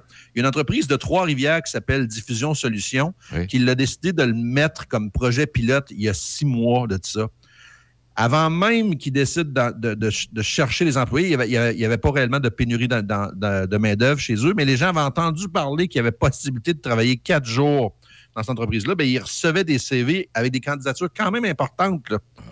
Donc, ça montre quand même que c'est possible de réussir à faire de la rétention de personnel, d'attirer des candidats en ayant des, propositions euh, in- intéressantes, mais surtout des propositions qui rejoignent les travailleurs. Hey, parce que les jeunes. oui. Non, quand tu Non. dis ça, je suis en train de penser. Je pense en même temps. Sais-tu, une semaine de quatre jours, bon, t'es payé pour cinq. Euh, puis, euh, ce que je veux dire, c'est. Oui, c'est attirant, puis c'est- c'est alléchant. Tu sais, tu finis de travailler, exemple, le jeudi soir à 5 heures. Hey, tu t'en vas tout en. une longue fin de semaine à tous les fins de semaine de l'année. Mais écoute, ce qui est- sais-tu ce qui est le fun, c'est que dans le modèle traditionnel, là, cinq jours semaine, quand tu as des tâches ménagères, des trucs à aller faire des commissions, tu faisais ça le samedi, puis finalement, tu avais juste le dimanche pour pouvoir relaxer, euh, sortir en famille. Avec le concept de quatre jours, mais là, à ce moment-là, ce qui se produit, c'est que la plupart des gens vont réussir à faire leurs emplettes, leur ménage le vendredi, puis ils ont le samedi et le dimanche pour passer un temps de qualité en famille. Euh, voyons, euh, Léger, la firme de sondage, a fait un sondage. Oui, a fait un sondage il y a euh, en 2022, au début de 2022, sur ce qui était la, qu'est-ce qui favorisait le bonheur au travail. Puis, en, outre la sécurité d'emploi puis les salaires, la possibilité pour les jeunes d'obtenir un, un horaire fixe, ça contribuait à un facteur qui était déterminant pour le, le bonheur au travail. Et donc, si tu veux attirer une main-d'œuvre qui est jeune, qui est active, ben, je pense que la, la semaine de quatre jours, ça se doit d'être quelque chose que chaque employeur peut euh, envisager. Il faut comprendre une chose, le modèle trifluvien là, que je vous parlais tout à l'heure, lui, il l'utilise, mais c'est pas une obligation. Si toi, tu aimes ça faire cinq jours par semaine, fine, tu fais cinq jours par semaine. Puis si ta semaine te permet pas de pouvoir faire quatre jours parce que tu as des livrables le vendredi, ben alors tu ne le fais pas. C'est juste que ce qu'on appelle, c'est l'horaire flexible. Tu as la possibilité de pouvoir le faire. Donc, je pense que c'est vraiment une avenue qu'il faut quand même envisager si tu veux attirer du personnel. J'entends beaucoup d'entreprises, moi, Denis, me dire My God, on ne reçoit même pas de CV. Ah, oui. Tu sais, puis en pire encore, ils reçoivent des CV, ils viennent passer des entrevues, les gens, ils vont pas à l'entrevue. C'est vrai. Donc, euh, alors, probablement que ce que tu as à offrir, ben, rejoint probablement pas les gens que tu cibles. Donc, euh, si tu envisages de faire euh, une- une- un horaire flexible, et ça, l'horaire flexible, là, avec le, le quotidien. Moi, là, je me rappelle une chose, là, Denis, tu vas- ça va sûrement te dire quelque chose. Moi, quand j'étais à l'école, quand j'étais au primaire, ma mère, elle venait pas me reconduire à l'école. Moi non plus. Hein? Je prenais ma petite boîte à lunch, je m'en allais tout seul dans le chemin, je m'en allais chez- à l'école. Aujourd'hui, la réalité, elle est complètement différente. La plupart des parents vont reconduire leurs enfants à l'école et vont les rechercher au service de garde le soir. Donc, pour pouvoir réussir à faire ça, là, puis, avoir, puis réussir à faire ton travail, bien, assurément que ça te prend un horaire flexible. là. Exact. Parce que l'école ne commence pas à 7 heures le matin. Donc, si tu veux être capable d'aller reconduire tes enfants au service de garde, 7h30, 8h, entrer vers 8h30, 9h, ça te prend un horaire flexible. Puis ceux qui ne font pas ça et qui veulent, eux autres, donner une go, là, 4 jours intenses, faire 8 heures par jour, voire même 9 heures par jour, bien, ils ont la possibilité de le faire avec des entreprises qui vont offrir ça, cette possibilité de faire 4 jours de travail payés pour 5. C'est ça. Parce que quand tu dis ça, je suis en train de penser, tu sais, c'est la même chose quand on pensait au travail à domicile, tu sais. Euh, Le travail à domicile, ah, les gens vont pas travailler. Non, non. Travail à domicile, tu travailles, tu travailles un peu à ton rythme. Il est sûr qu'il y a certains travaux à domicile, certaines fonctions qui font en sorte que c'est un travail aussi ardu qu'au bureau. On s'entend bien, dépendant, là. Mais. Ben, complètement. tra- travail- Le télétravail, là, le télétravail, là, avant la pandémie, Denis, là, le télétravail, c'était comme un, extraterrestre. hein? On les, em- les employeurs n'en voulaient pas parce qu'ils voyaient dans le télétravail une perte de productivité. Alors que, alors que la pandémie nous a montré que c'était pas toujours vrai. Euh, Je dis pas que c'est 100% parfait le télétravail. Là. Non, Euh, non. Je dis pas non plus que tout le monde est ardu sur le télétravail, mais il y a assurément des avantages. Moi, dans mon domaine à moi ou dans lequel je fais des conférences, c'est sûr que le télétravail, ça l'avantage que ça a, c'est que ça a permis aux gens de, de- de- de s'amadouer avec la- le, numérique. Donc, de rentrer dans le numérique. Moi, je dis tout le temps, moi, j'ai apparu sur le web comme un accident de char.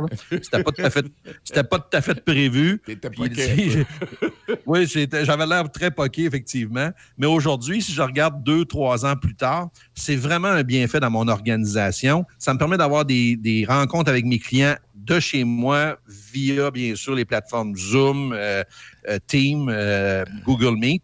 Donc, toute la technologie nous le permet, mais maintenant, ça veut dire que les travailleurs aussi sont capables de travailler à la, à la maison. Il y a combien de... Bon, Québec, on l'a peut-être un peu moins, quoique du trafic, on a de plus en plus, mais quand je pense à Montréal, où ce que les, certaines personnes vont jusqu'à faire deux heures dans le trafic, c'est pas ce que j'appelle, moi, de la productivité. Là. T'as pas envie de rentrer travailler, puis quand tu rentres, t'es, t'es déjà fatigué. Ben non, mais t'es, t'es en s'il vous plaît. Hein? Oui. La première affaire qui te passe, euh, les premiers commentaires, c'est pas Hey, bonne journée, comment ça va? Tu passes... Non, non, c'est maudit tabarouette, ça fait deux heures que je suis dans le trafic. ça commence pas bien la journée. Là. Fait qu'on peut pas parler d'optimisation de productivité, alors que le télétravail va permettre certaines.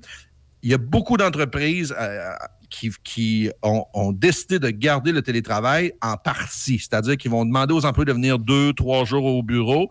Ils vont permettre deux jours ou trois jours de, de télétravail. Et si vous êtes ferme sur le fait que vous ne voulez pas de télétravail, ne soyez pas surpris de ne pas recevoir de CV. exact. Et puis Parce qu'aujourd'hui, oui. parce qu'aujourd'hui, il y a même, des, il y a même des, des compagnies de chercheurs de tête, des compagnies qui offrent des jobs qui sont spécialisées dans, la, dans le télétravail. Donc, ça, ça veut dire que si tu cherches une job où le télétravail fait partie intégrale de ton travail, tu es capable de trouver des entreprises. Donc, c'était vraiment important d'être capable de suivre la vague. Exact. Hey, tu dis ça, là. Là, on est en campagne électorale. Ça se peut-tu qu'on arrive à un moment donné à une campagne électorale où le, le gouvernement en place ou celui qui aspire à devenir le gouvernement en place puisse permettre à notre société d'évoluer dans ce sens-là? Euh, Je parlais de l'abécole tantôt, là.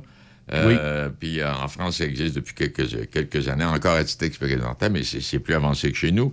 Puis il y a- il y, a plein de.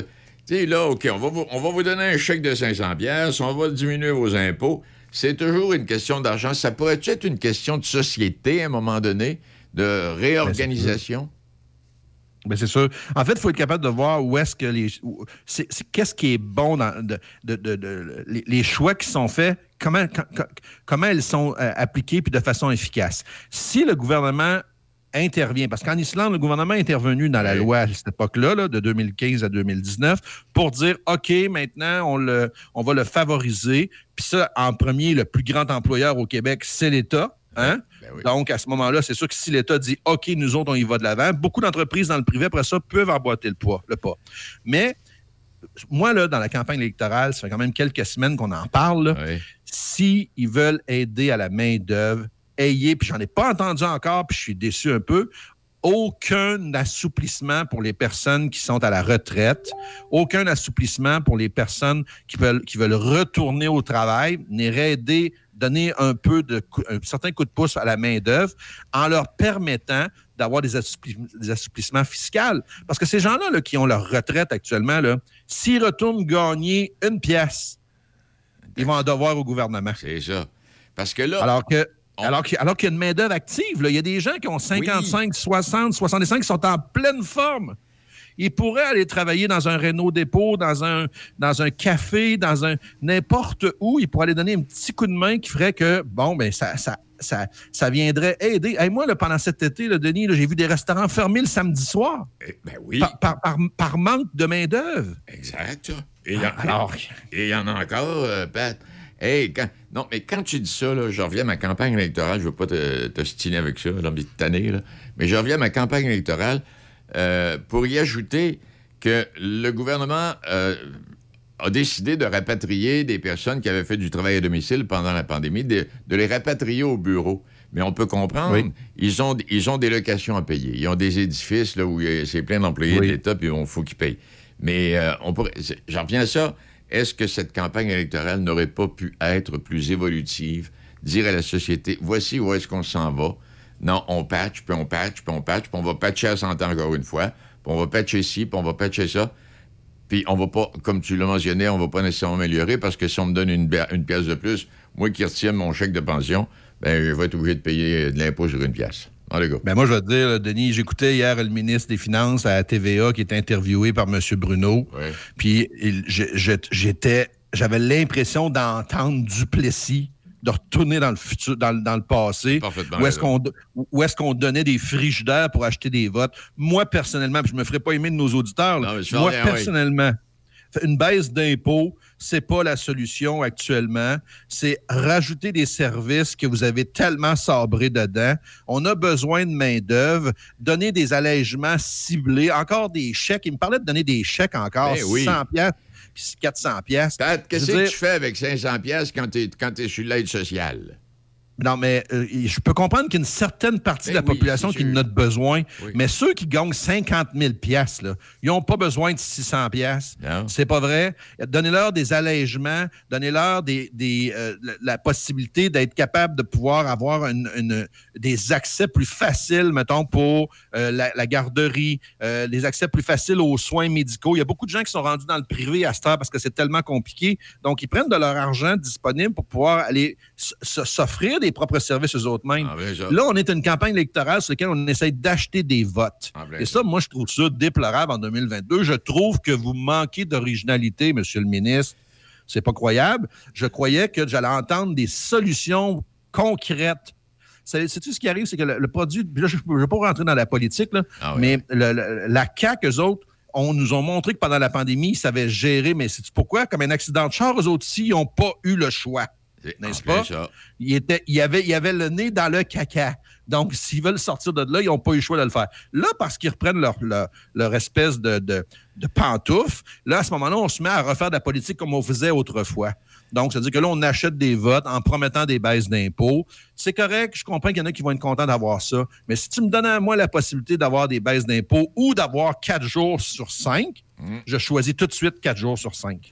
Hey, Pat, on va revenir, c'est trop intéressant ce que tu dis là, mais euh, tu, tu me rejoins, tu me rejoins euh, 200 000 à l'heure. On vient. Alors, tu vois, on n'a même pas des capables de s'estiner. Même pas, Caroline. Hey, Pat, bonne, Non, jour- bonne journée. Salut. Non, tu Bye ouais, ça va pas bien, certain. Il est 7h50. Non, mais c'est vrai.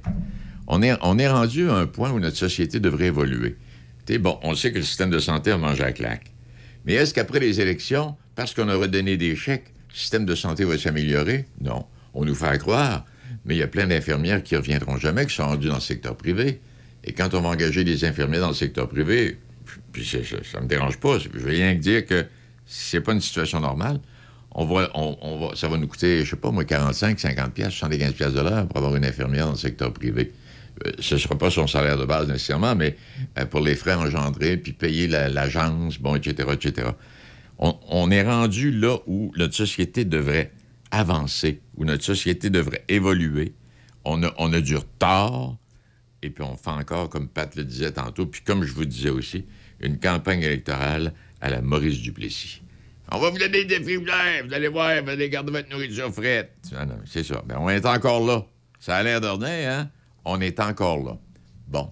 Bonne journée quand même. Vous allez dire, il est bien chiolé un matin. Alors, je vous laisse. Je suis 10 minutes sans venir, mais on me fait un café. À tantôt. Pop Média, agence marketing. Pop Média, planification marketing. Pop Média, graphiste web et imprimé. Pop Média, photo et vidéo corporative. Pop Média, gestion des médias sociaux. Popmedia.com. Sushi Shop, c'est de nouvelles saveurs, de nouvelles découvertes chaque saison.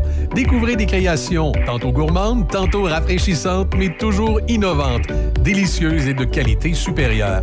Cet été, essayez notre collection de Bubble Tea, un rafraîchissement garanti, une expérience à découvrir. Bubble Tea au thé noir et lait et notre collection de thé vert au jus de fruits. Bubble Tea, la sensation de l'été à votre Sushi Shop. Donnacona, Sainte-Catherine-la-Jacques-Cartier et Saint-Apollinaire.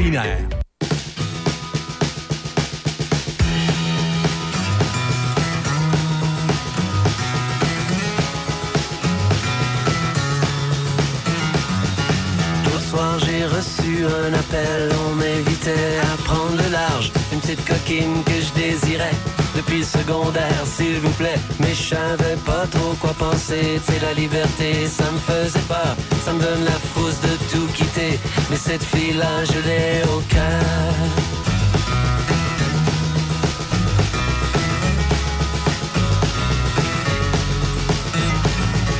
J'ai fait le tour de mon école, je sais pas vraiment ce qui m'intéresse. Toujours assis sur mes deux fesses, que je vais tout laisser tomber.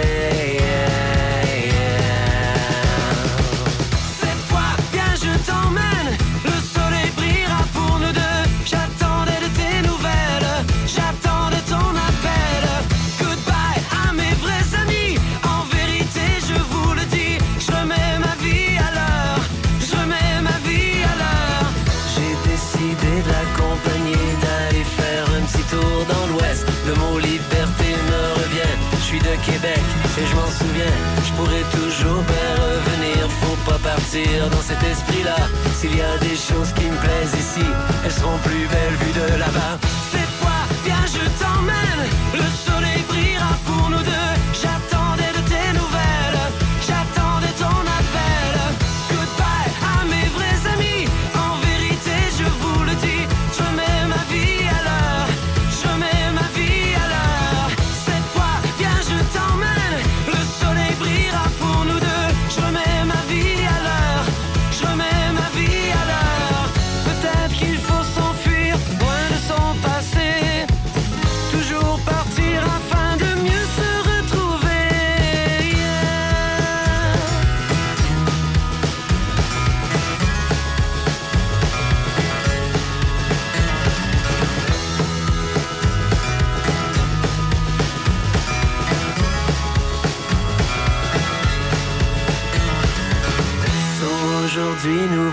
Si je sais pas vraiment ce que je m'en vais faire. Je suis pas si pressé de le trouver, je serai patient pour lui plaire.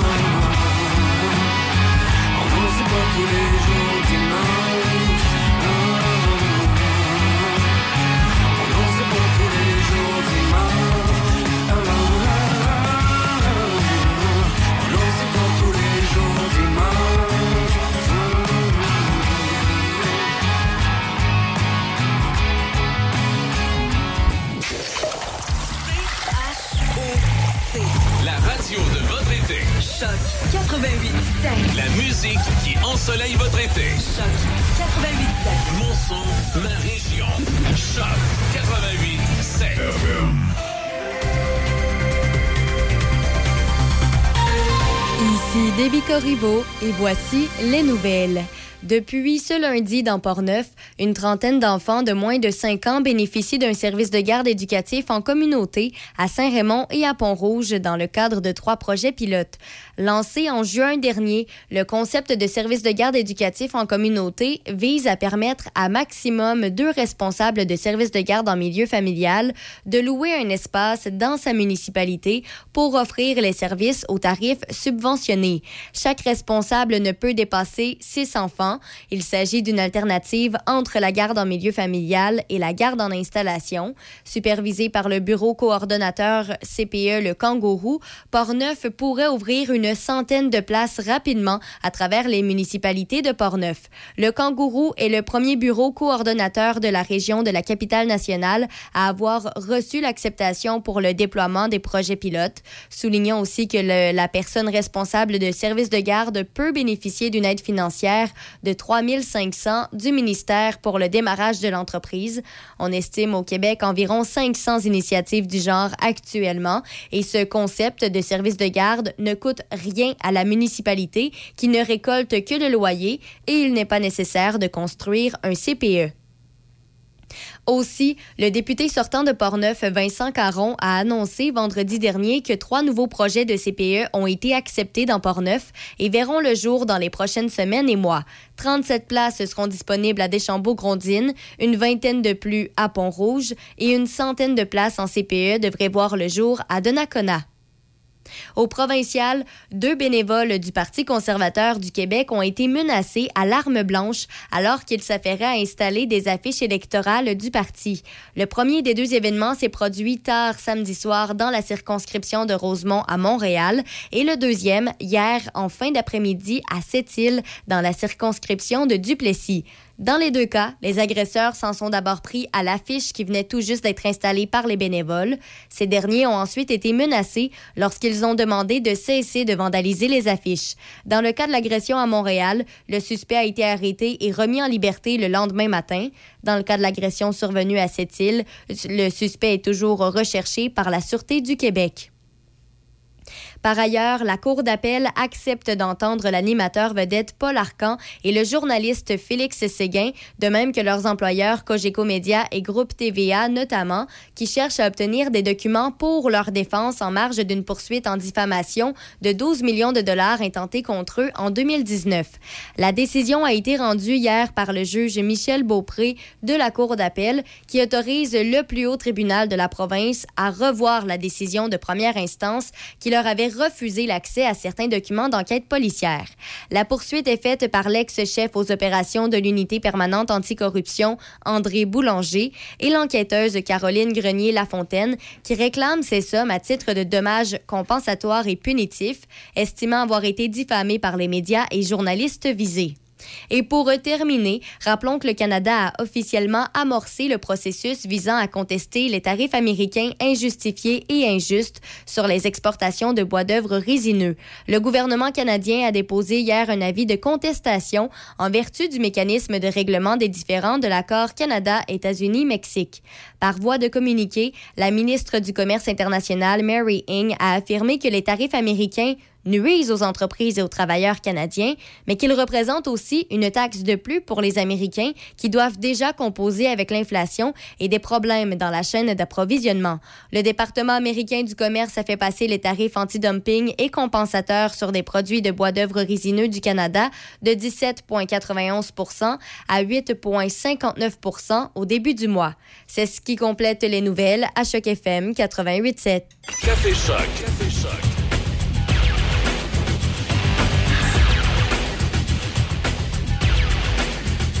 Oui, et quand on parlait tantôt avec euh, Patrick, euh, éventuellement, euh, d'une modification, de faire en sorte que la société évolue, que les campagnes électorales comme celle que nous vivons présentement, au lieu de nous dire, bon, moi, échec de 500 pièces, on va vous donner tout le monde la même affaire. Puis quand, quand les élections sont finies, on oublie ça. Pourquoi qu'on n'arrive pas avec euh, une campagne électorale où les journalistes forceraient le gouvernement à, être imaginatif? Parce que la presse, on a aussi notre défaut là-dedans. Là. Quand on regarde comment est-ce que M. Pierre Bruno serait le, présentateur de la campagne électorale puis de- des élections officielles le soir d'élection, ça va pas changer la vie du Québec, là. Non, non. Pourquoi, pourquoi, pourquoi nous, les journalistes, ben, je dis nous, je m'excuse, je m'excuse, je suis pas un journaliste, mais pourquoi les journalistes et même les, chroniqueurs et, animateurs de radio ne travailleraient pas pour faire en sorte que le gouvernement nous arrive avec des projets de société évolués? Why not? Non, non, on leur pose des questions qu'ils veulent avoir. Combien votre chèque de pension vous allez donner, là, ça va être combien le montant? 500. C'est ça. Tu lui poses la question qu'il va avoir. Il n'a pas, a pas, a pas peur d'être pris dans, dans, dans, dans, dans la courbe. Euh, on lui fait dire ce qu'il a envie de nous dire. Alors, on prépare la question en conséquence. C'est de la marde. Il est euh, 8h07. Bon café quand même.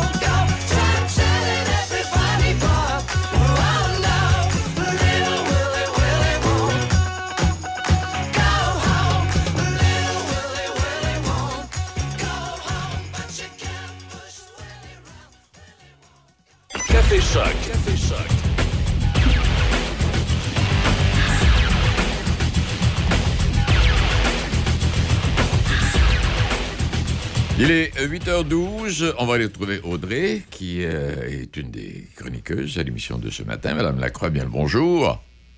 Allô? Comment vas-tu? Quelle sorte d'état as-tu passé, toi, là? Euh, ça va bien, ça va bien. Bon. Euh, ben, c'est un petit peu euh, une journée un peu pluvieuse, puis ça tombe bien. J'ai justement parlé, mon sujet est justement en lien avec ça, la, la température, puis comment ça peut affecter les compétitions sportives. Ah bon, alors mettons, aujourd'hui, là, moi, je suis dû pour un 100 mètres haie. Il mou- il à boire de bout, on peut pas le faire. Qu'est-ce que je fais? Je continue-tu de m'entraîner ou ben non, je m'en vais me coucher? Ben c'est ça, tu sais, ça, les, le- la façon de réagir des athlètes, puis la façon aussi dont la compétition, euh, ce, qu'on, ce que les organisateurs de la compétition vont faire, ça varie beaucoup d'un sport à l'autre. Hein. C'est pour ça aussi qu'il y a des, des athlètes dans certains sports. Euh, je pense, euh, par exemple, au tennis, où euh, eux, ils sont habitués hein, d'avoir des... Ben, ils savent jamais à quelle heure ils vont commencer leur match, à moins d'être le premier match euh, de la session.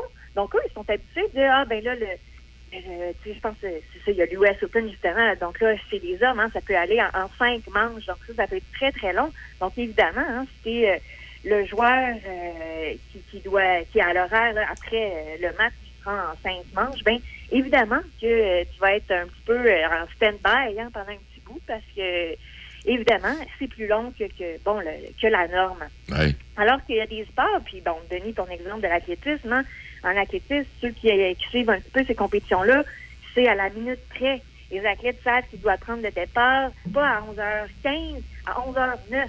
Ils ont l'heure pratiquement exacte à laquelle ils vont compétitionner, mais évidemment, si euh, la, la météo hein, est pas, pas de leur côté, Ouais. euh, parfois, ben, ça n'aura pas lieu à cette heure-là où euh, bon, ça va être déplacé. Ou encore, ben, euh, c'est l'autre, euh, si les, bon, la pluie est pas trop forte, peut-être qu'on va bon, laisser les athlètes courir là, sous une légère pluie.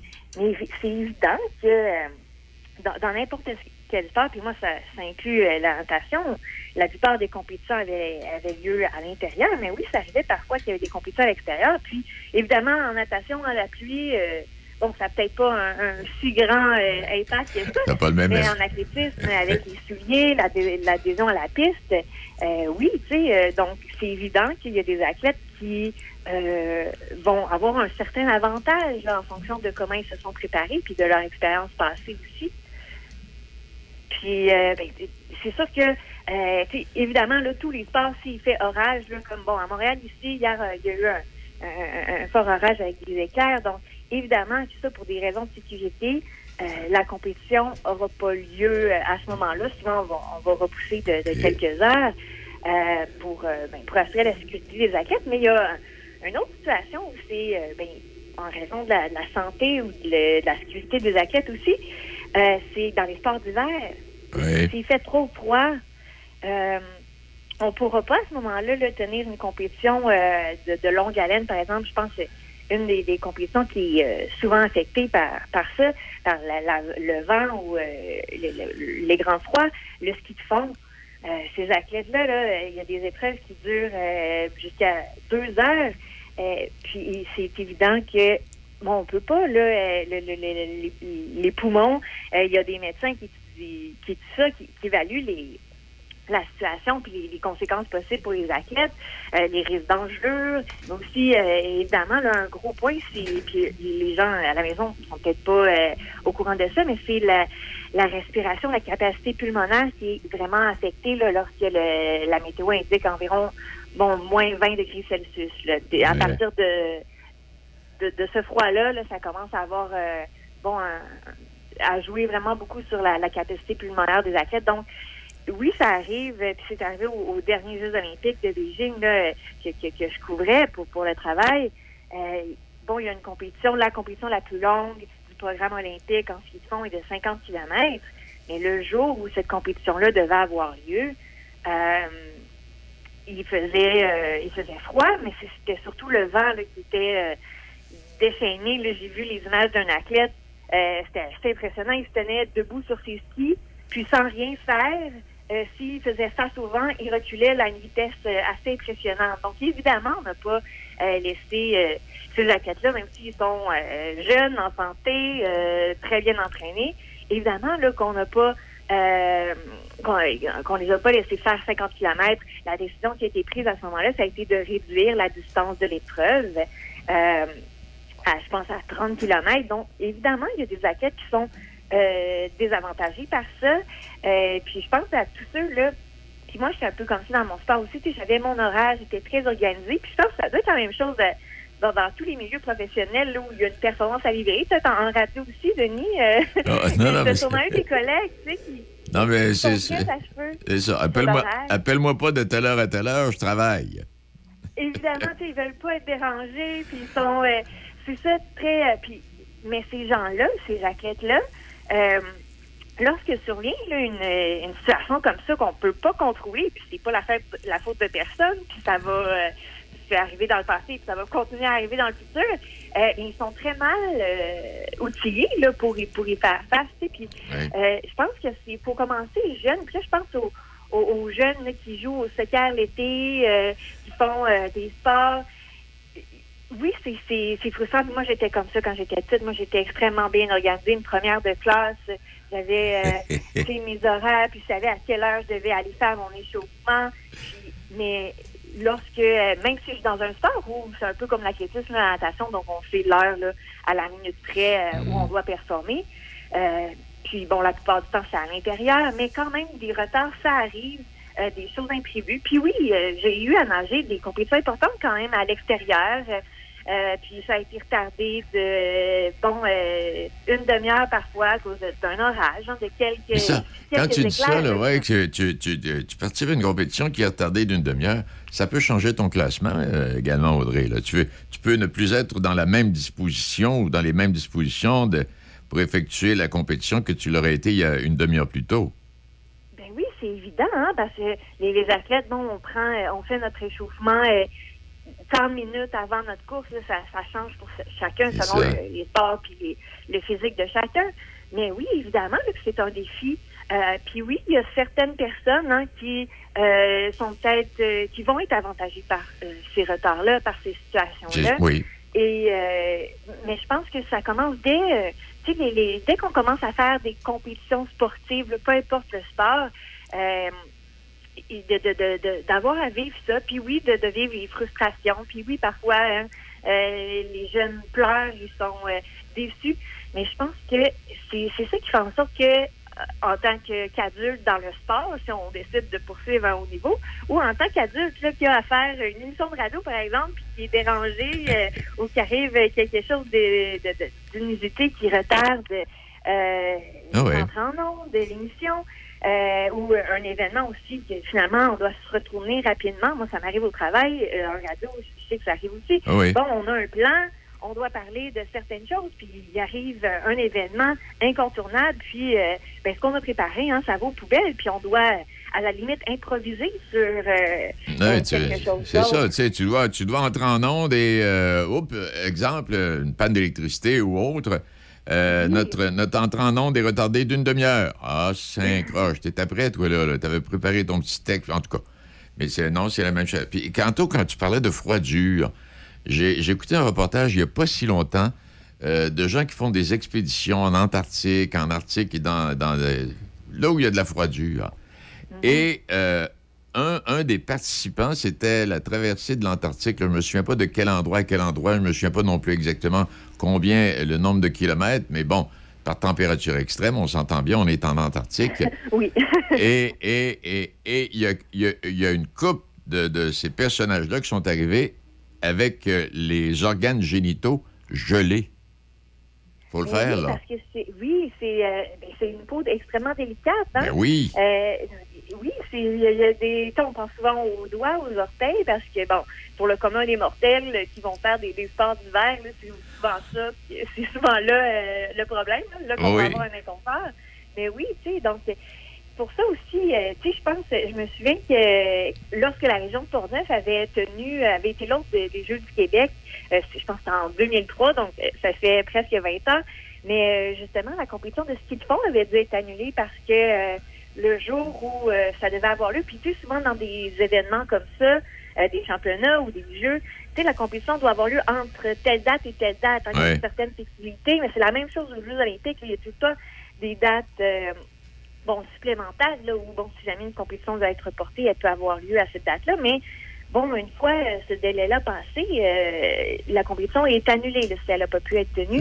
Et puis, ben, c'est ça qui est arrivé aux Jeux du Québec euh, dans la région de Portneuf. Là, une compétition avait dû être annulée parce qu'il faisait tout simplement trop froid pour euh, pour permettre euh, à ces jeunes-là, hein, puis là, on parle de, de, de jeunes adolescents, euh, de, de, de faire faire la course. Donc oui, tu sais, c'est c'est beaucoup d'émotions pour les athlètes, autant une annulation qui, est, qui peut être une très grande déception euh, qu'un retard. Exact. Euh, mais ça fait partie de, de l'apprentissage. tu sais. Puis bon, euh, il y a il y a aussi des, situations où euh, ça dénature un peu le sport. Je pense, euh, bon, je pensais aux jeunes qui jouent au soccer, mais c'est évident hein, que s'il y a eu un- un- une grosse pluie, euh, le terrain de soccer va être plus glissant. Et puis là encore, hein, c'est une autre expérience. Euh, le joueur qui a un très beau jeu de pied, qui maîtrise à la perfection le ballon, euh, peut-être là, que bon, lui, il va être certainement désavantagé là, par un terrain plus glissant où ses mouvements vont être un petit peu plus difficiles. La même chose au football. On le voit au football universitaire souvent là, avec les saisons euh, qui terminent en novembre. Euh, ça avantage souvent les équipes moins talentueuses, euh, mais ça fait partie du sport. Puis bon, les sports qui sont à l'extérieur, évidemment, là, doivent composer, euh, composer avec ça. Euh, des, des doigts gelés pour attraper un ballon de football, c'est plus compliqué. Euh, Peut-être on a une technique là, vraiment pointilleuse, puis que bon, nous, on a notre façon de faire. Euh, ben, on est moins adapté justement à essayer de nouvelles choses, puis à ben, faire face à ces conditions-là. Puis ça, je pense que c'est important. Euh, c'est des apprentissages importants dans le sport, d'être capable de, euh, tu sais, pour moi, c'était de nager avec de, une eau qui a un petit peu plus de, de, de, de vagues dedans, parce qu'il y a du vent à l'extérieur. Euh, Ah, c'est pas évident. pour, pour c'est ça, pour les, des, des, des athlètes, ça peut être de courir sur une piste euh, légèrement mouillée, mais, euh, Mais, mais- euh, nous- mais, mais- nous autres, Audrey, quand on était jeunes, là, une dizaine d'années, on sortait après l'école puis on allait jouer au hockey sur la glace dehors, même à moins 32. Là. oui, oui, oui, oui, vous étiez, euh, c'est ça aussi. Le- le froid, bon, le- Quand- dangereux, moi, plus jeune, plus jeune, le froid, ça n'existait pas. on s'habillait, ben ouais, par là. Mais il y y, a des sports comme ça. Euh, le, hockey en est un, oui. euh, bon, on a froid. euh, mais étant donné que c'est des efforts de, de- oui, le- un match de hockey, c'est long, une période de hockey, c'est 20 minutes, mais c'est de courts efforts quand même. Chaque joueur va faire des efforts de une vingtaine de secondes maximum, puis après ça, va avoir une période là, ça va être de repos parce que bon, souvent il va rester sur la glace. Il va quand même avoir un, certain son rythme cardiaque va, bon re- redescendre.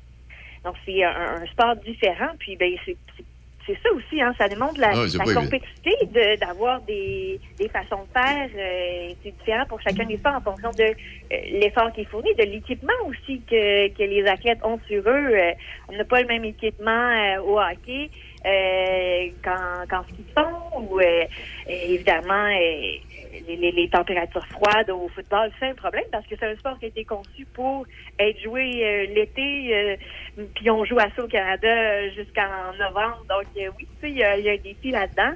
Euh, mais euh, je pense que c'est c'est comme ça qu'on tu sais, on développe des plus on en a dans notre boîte à outils en tant que professionnel ou en tant qu'athlète, c'est comme ça qu'on peut arriver, là, une fois qu'il arrive une situation, ben, oups, on a une expérience à ressortir, une Ouais. stratégie qu'on peut qu'on peut faire. Moi, ce que j'aime, euh, c'est vrai. Moi, ce que j'aime, c'est quand, euh, c'est quand on présente un match, euh, quand on présente un match de football à Calgary, par un beau samedi après-midi à moins 22, puis le gros gars numéro 64 arrive avec les bras en l'air, là. Parle-moi parle-moi de. Parle-moi de ça. Mais tu sais, c'est un, joueur professionnel, donc on dit que euh, rendu à ce niveau-là de sa carrière, hein, il a probablement joué des matchs justement universitaires. Ah, ah, Peut-être oui. même au collégial, secondaire, euh, dans des conditions semblables. hein. Si- S'il a grandi au Canada, je pense que c'est un peu inévitable. Puis oui, hein, lui, ça fait partie de ben justement sa, sa façon de faire. Il sait qu'il peut euh, jouer euh, en, en manche-course, puis que ça, euh, il va obtenir de bonnes performances comme ça. Hey, Audrey, je te dis merci infiniment. C'est extrêmement intéressant. Des choses qu'on Merci, pense, des, euh, des, des, des, des situations dont on ne pense pas toujours. Si on n'a pas à effectuer ou à être impliqué là-dedans, on n'y pense pas toujours. Hey, merci Oui, beaucoup. euh, ouais, oui. Ben, merci beaucoup. Fait plaisir, madame. Au revoir. Audrey Lacroix qui est avec nous. Toi, euh, intéressant. Mais c'est ça, quand je disais tantôt, c'était pas une blague. Tu sais, puis, vous savez- puis même quand on est un peu plus vieux, quand on joue au hockey dehors, le hockey intermédiaire, on reçoit ses patinoires extérieurs. Il y a des soirs, là, c'était moins 20, moins 20, moins 25, là. Là, euh, les plus braves mettaient pas de tuc, parce que c'était important, un joueur de hockey, pas de tuc, tu comprends bien. Puis, euh, tu pas mettre, euh, on pouvait mettre peut-être un petit gant dans nos gants de hockey pour faire en sorte que si on était plus confortable. Mais euh, sous, l'habit de hockey, là, c'était pas si épais que ça. Une bonne combine, puis en tout cas, ceux qui, étaient, plus riches avaient une coupe de combine. C'était un peu plus confortable, mais c'était ça quand même. Ah? C'est le fun. On n'est pas mort. Il est 8h26. euh, mais pendant qu'Audrey parlait, j'ai eu une, j'ai eu une, une intuition extraordinaire. Mhm. Je l'ai perdue. Ah. Je vais essayer de, Tu vas la retrouver je vais essayer de retrouver. en espérant que l'émission soit pas terminée quand tu la Oui. retrouves. En tout cas, si c'est terminé, c'est grave pour le.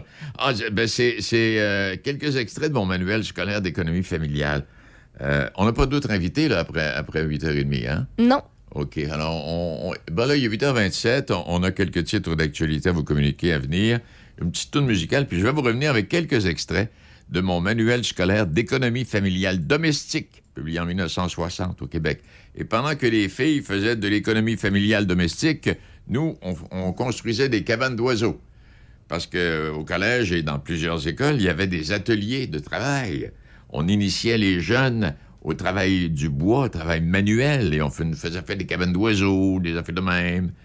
Alors, mais ça, c'était pas plus grave que ça. Mais dans mon, mon manuel d'économie familiale domestique, je vais vous raconter les choses. Vous allez être en désespoir après moi. Mais c'est pas grave. C'est pas moi qui l'ai inventé.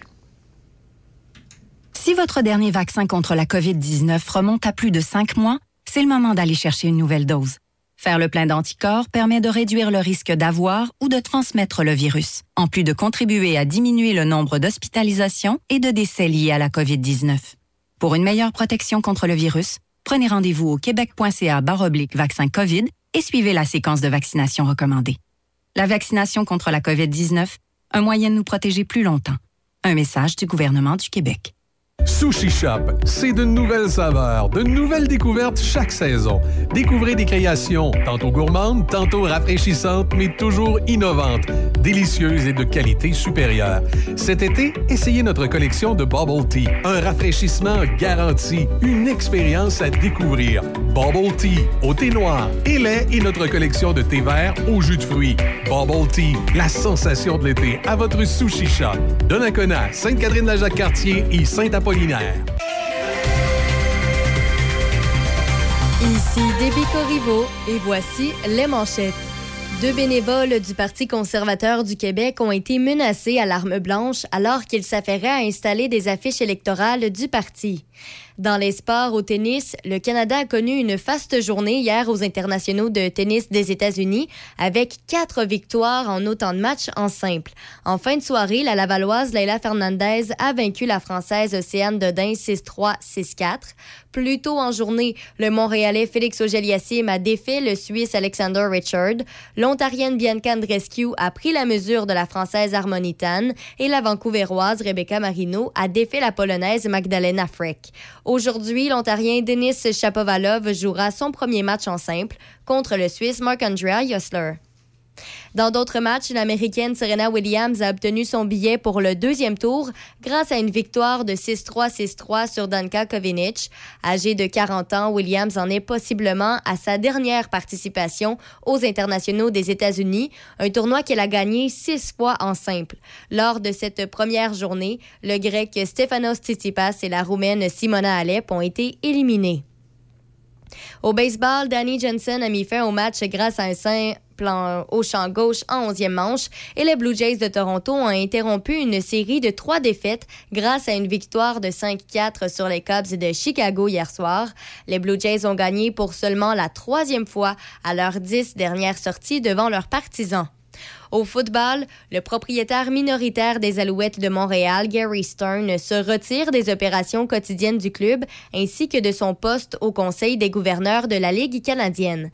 Dans une lettre ouverte adressée aux partisans de l'équipe, il explique que la décision de ne plus être responsable a été difficile à prendre, mais qu'il s'agit d'une décision irrévocable. Stern et son beau-père, Sid Spiegel, ont acheté le club en partenariat en janvier 2020. Spiegel est décédé en juillet 2020.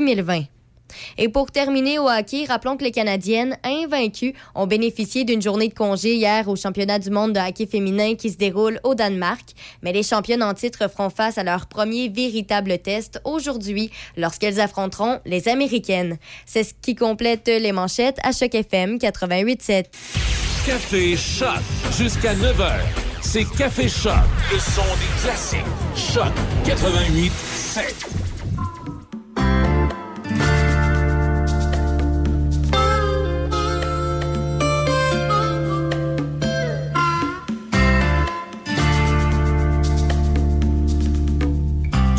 Tu cherchais qui? Tu cherchais quoi? De l'eau et masse jusqu'à LA Peut-être une trace de parenté, un peu de toi ou un abri. Il y avait de l'encre dans ton stylo, des mots qui chantent sur ton rouleau.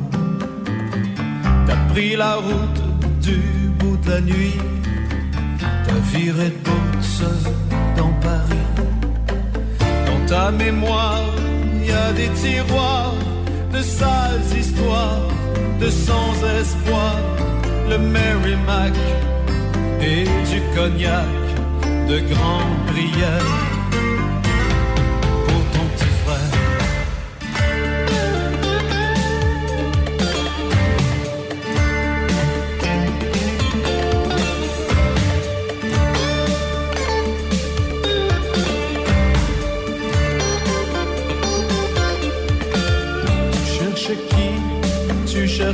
cherchais quoi De l'OMS jusqu'à Comme un apôtre sans Jésus-Christ. D'un bord à l'autre de ce pays. Dans ta mémoire, il y a des tiroirs D'amour brisé, canoc foqué Tu savais bien qu'un immigré parle pas pour rien entier.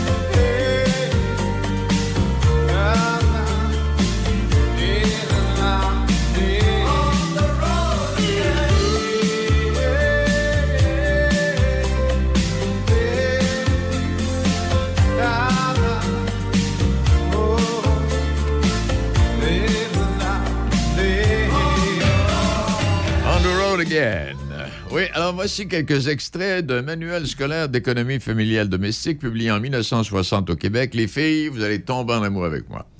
Je vous le dis tout de suite. Faites en sorte que le dîner soit prêt. Préparez les choses à l'avance, le soir précédent, s'il le faut, afin qu'un délicieux repas l'attende à son retour au travail. C'est une façon de lui faire savoir que vous avez pensé à lui et vous vous souciez de, souciez de ses besoins.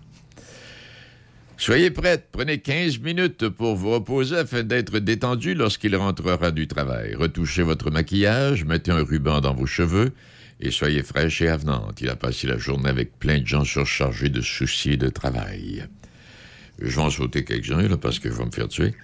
Réduisez tous les bruits au minimum. Au moment de son arrivée, éliminez tout bruit de machine à laver, séchoir à linge ou aspirateur. Essayez d'encourager les enfants à être calmes. Soyez heureuse de le voir. Accueillez-le avec une ch- un chaleureux sourire et montrez de la sincérité dans votre désir de lui plaire. Écoutez-le.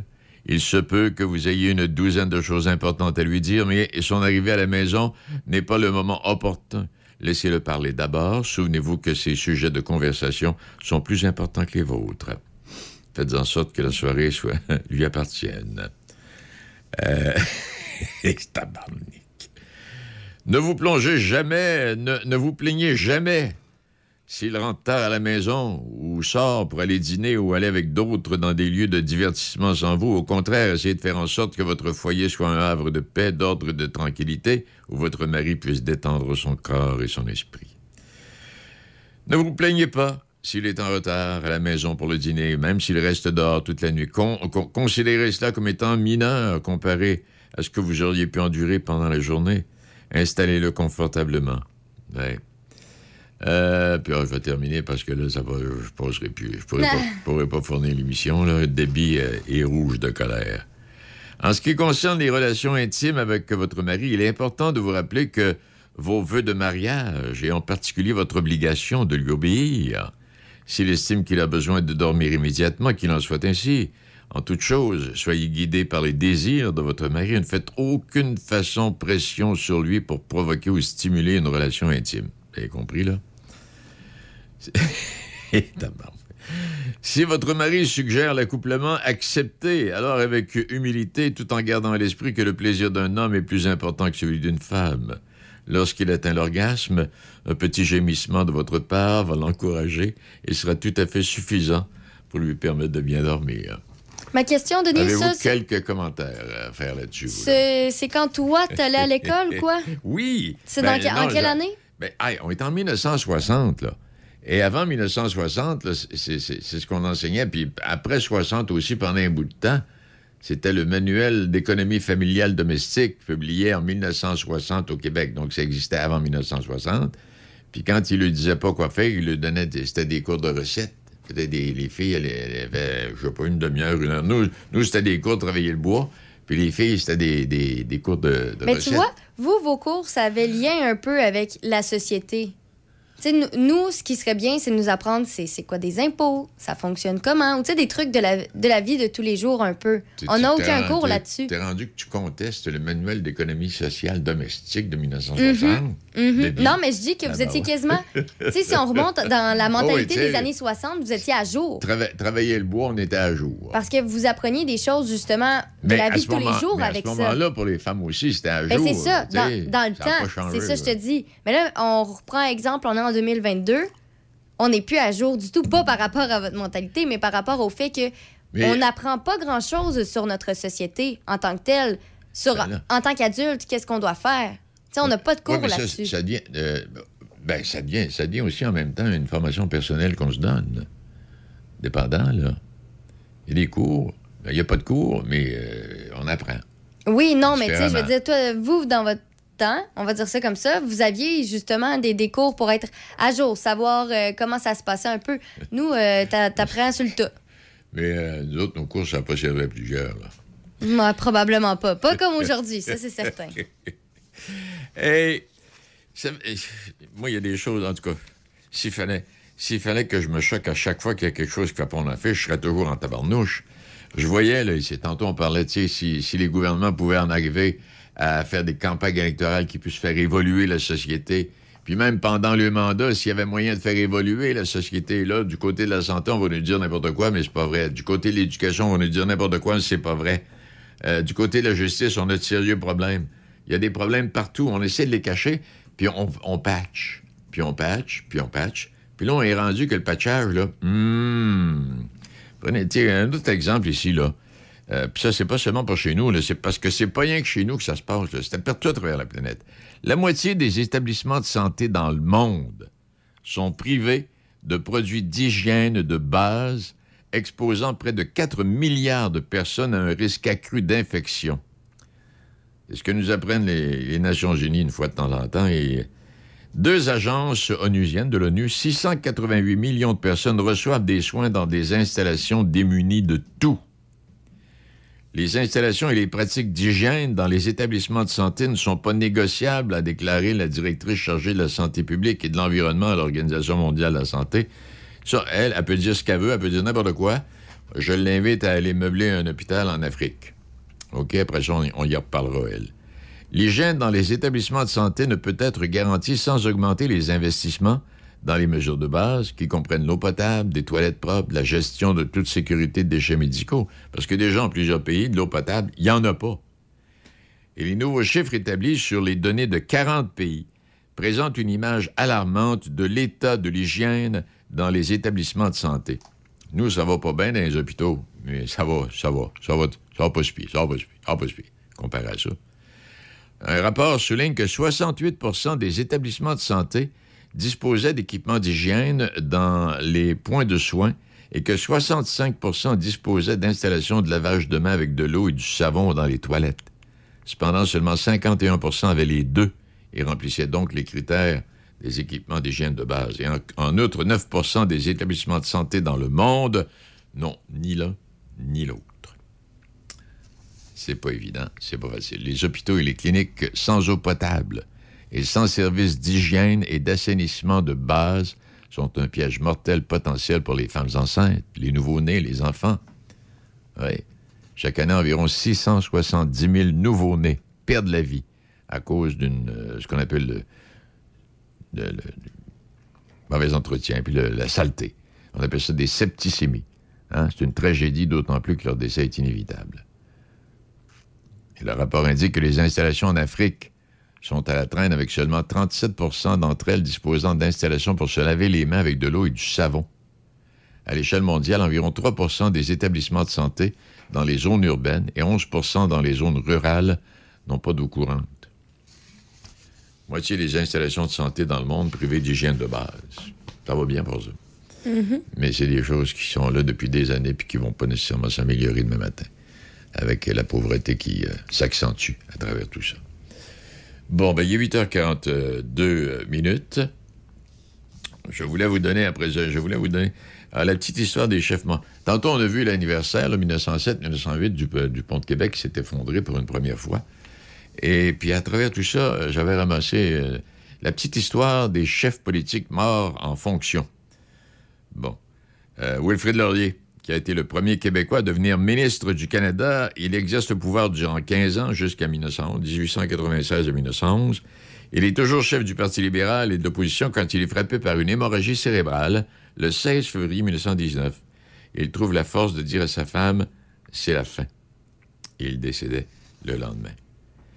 Premier ministre dans euh, Maurice Duplessis, c'est arrivé sur la Côte-Nord, Chefferville, il est victime d'une hémorragie cérébrale le 3 septembre 1969.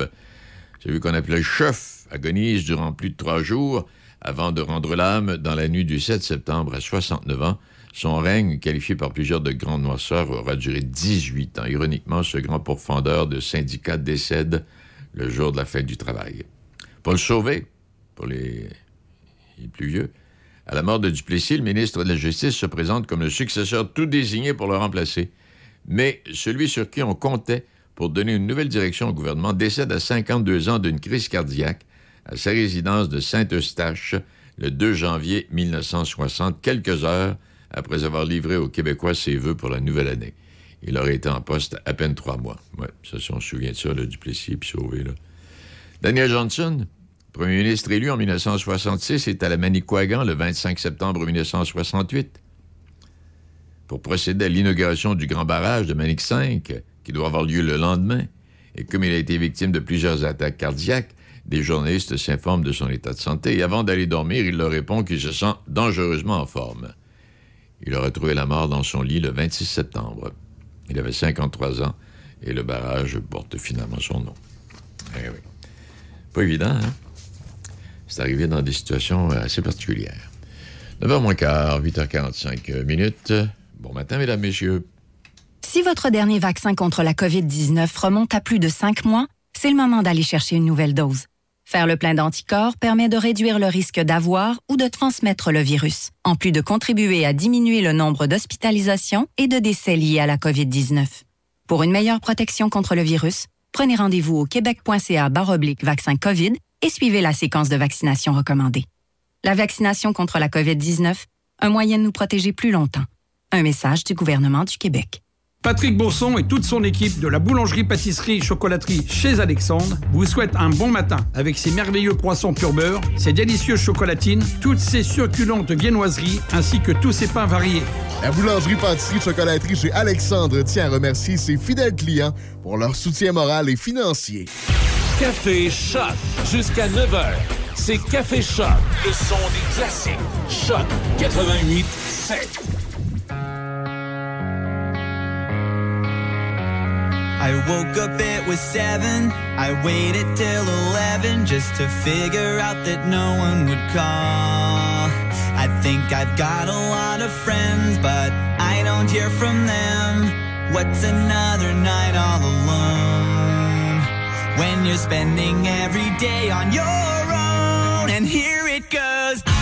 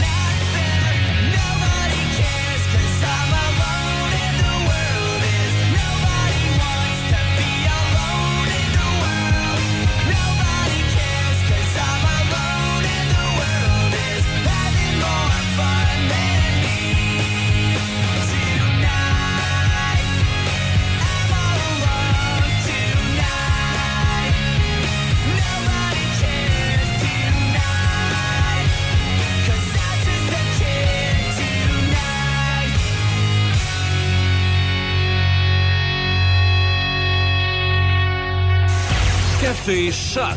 Jusqu'à 9h, c'est Café Choc. Le son des classiques.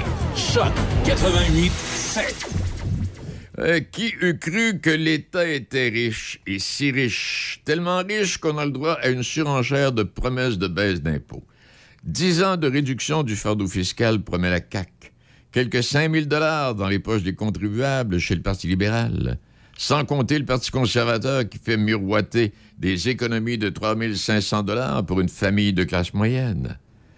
Pour une province qui crie famine, euh, dit Emmanuel Latraverse, chroniqueuse politique, eh bien, pour, une province qui crie famine auprès d'Ottawa pour le financement de la santé, disons que le message est assez équivoque. Peu importe, les élections obligent, l'heure est au remède contre l'inflation. Eh, mon doux Seigneur. Ironiquement, les familles qui en ont le moins besoin, les plus riches, en retireront autant que les familles qui peinent à payer l'épicerie. Ouais.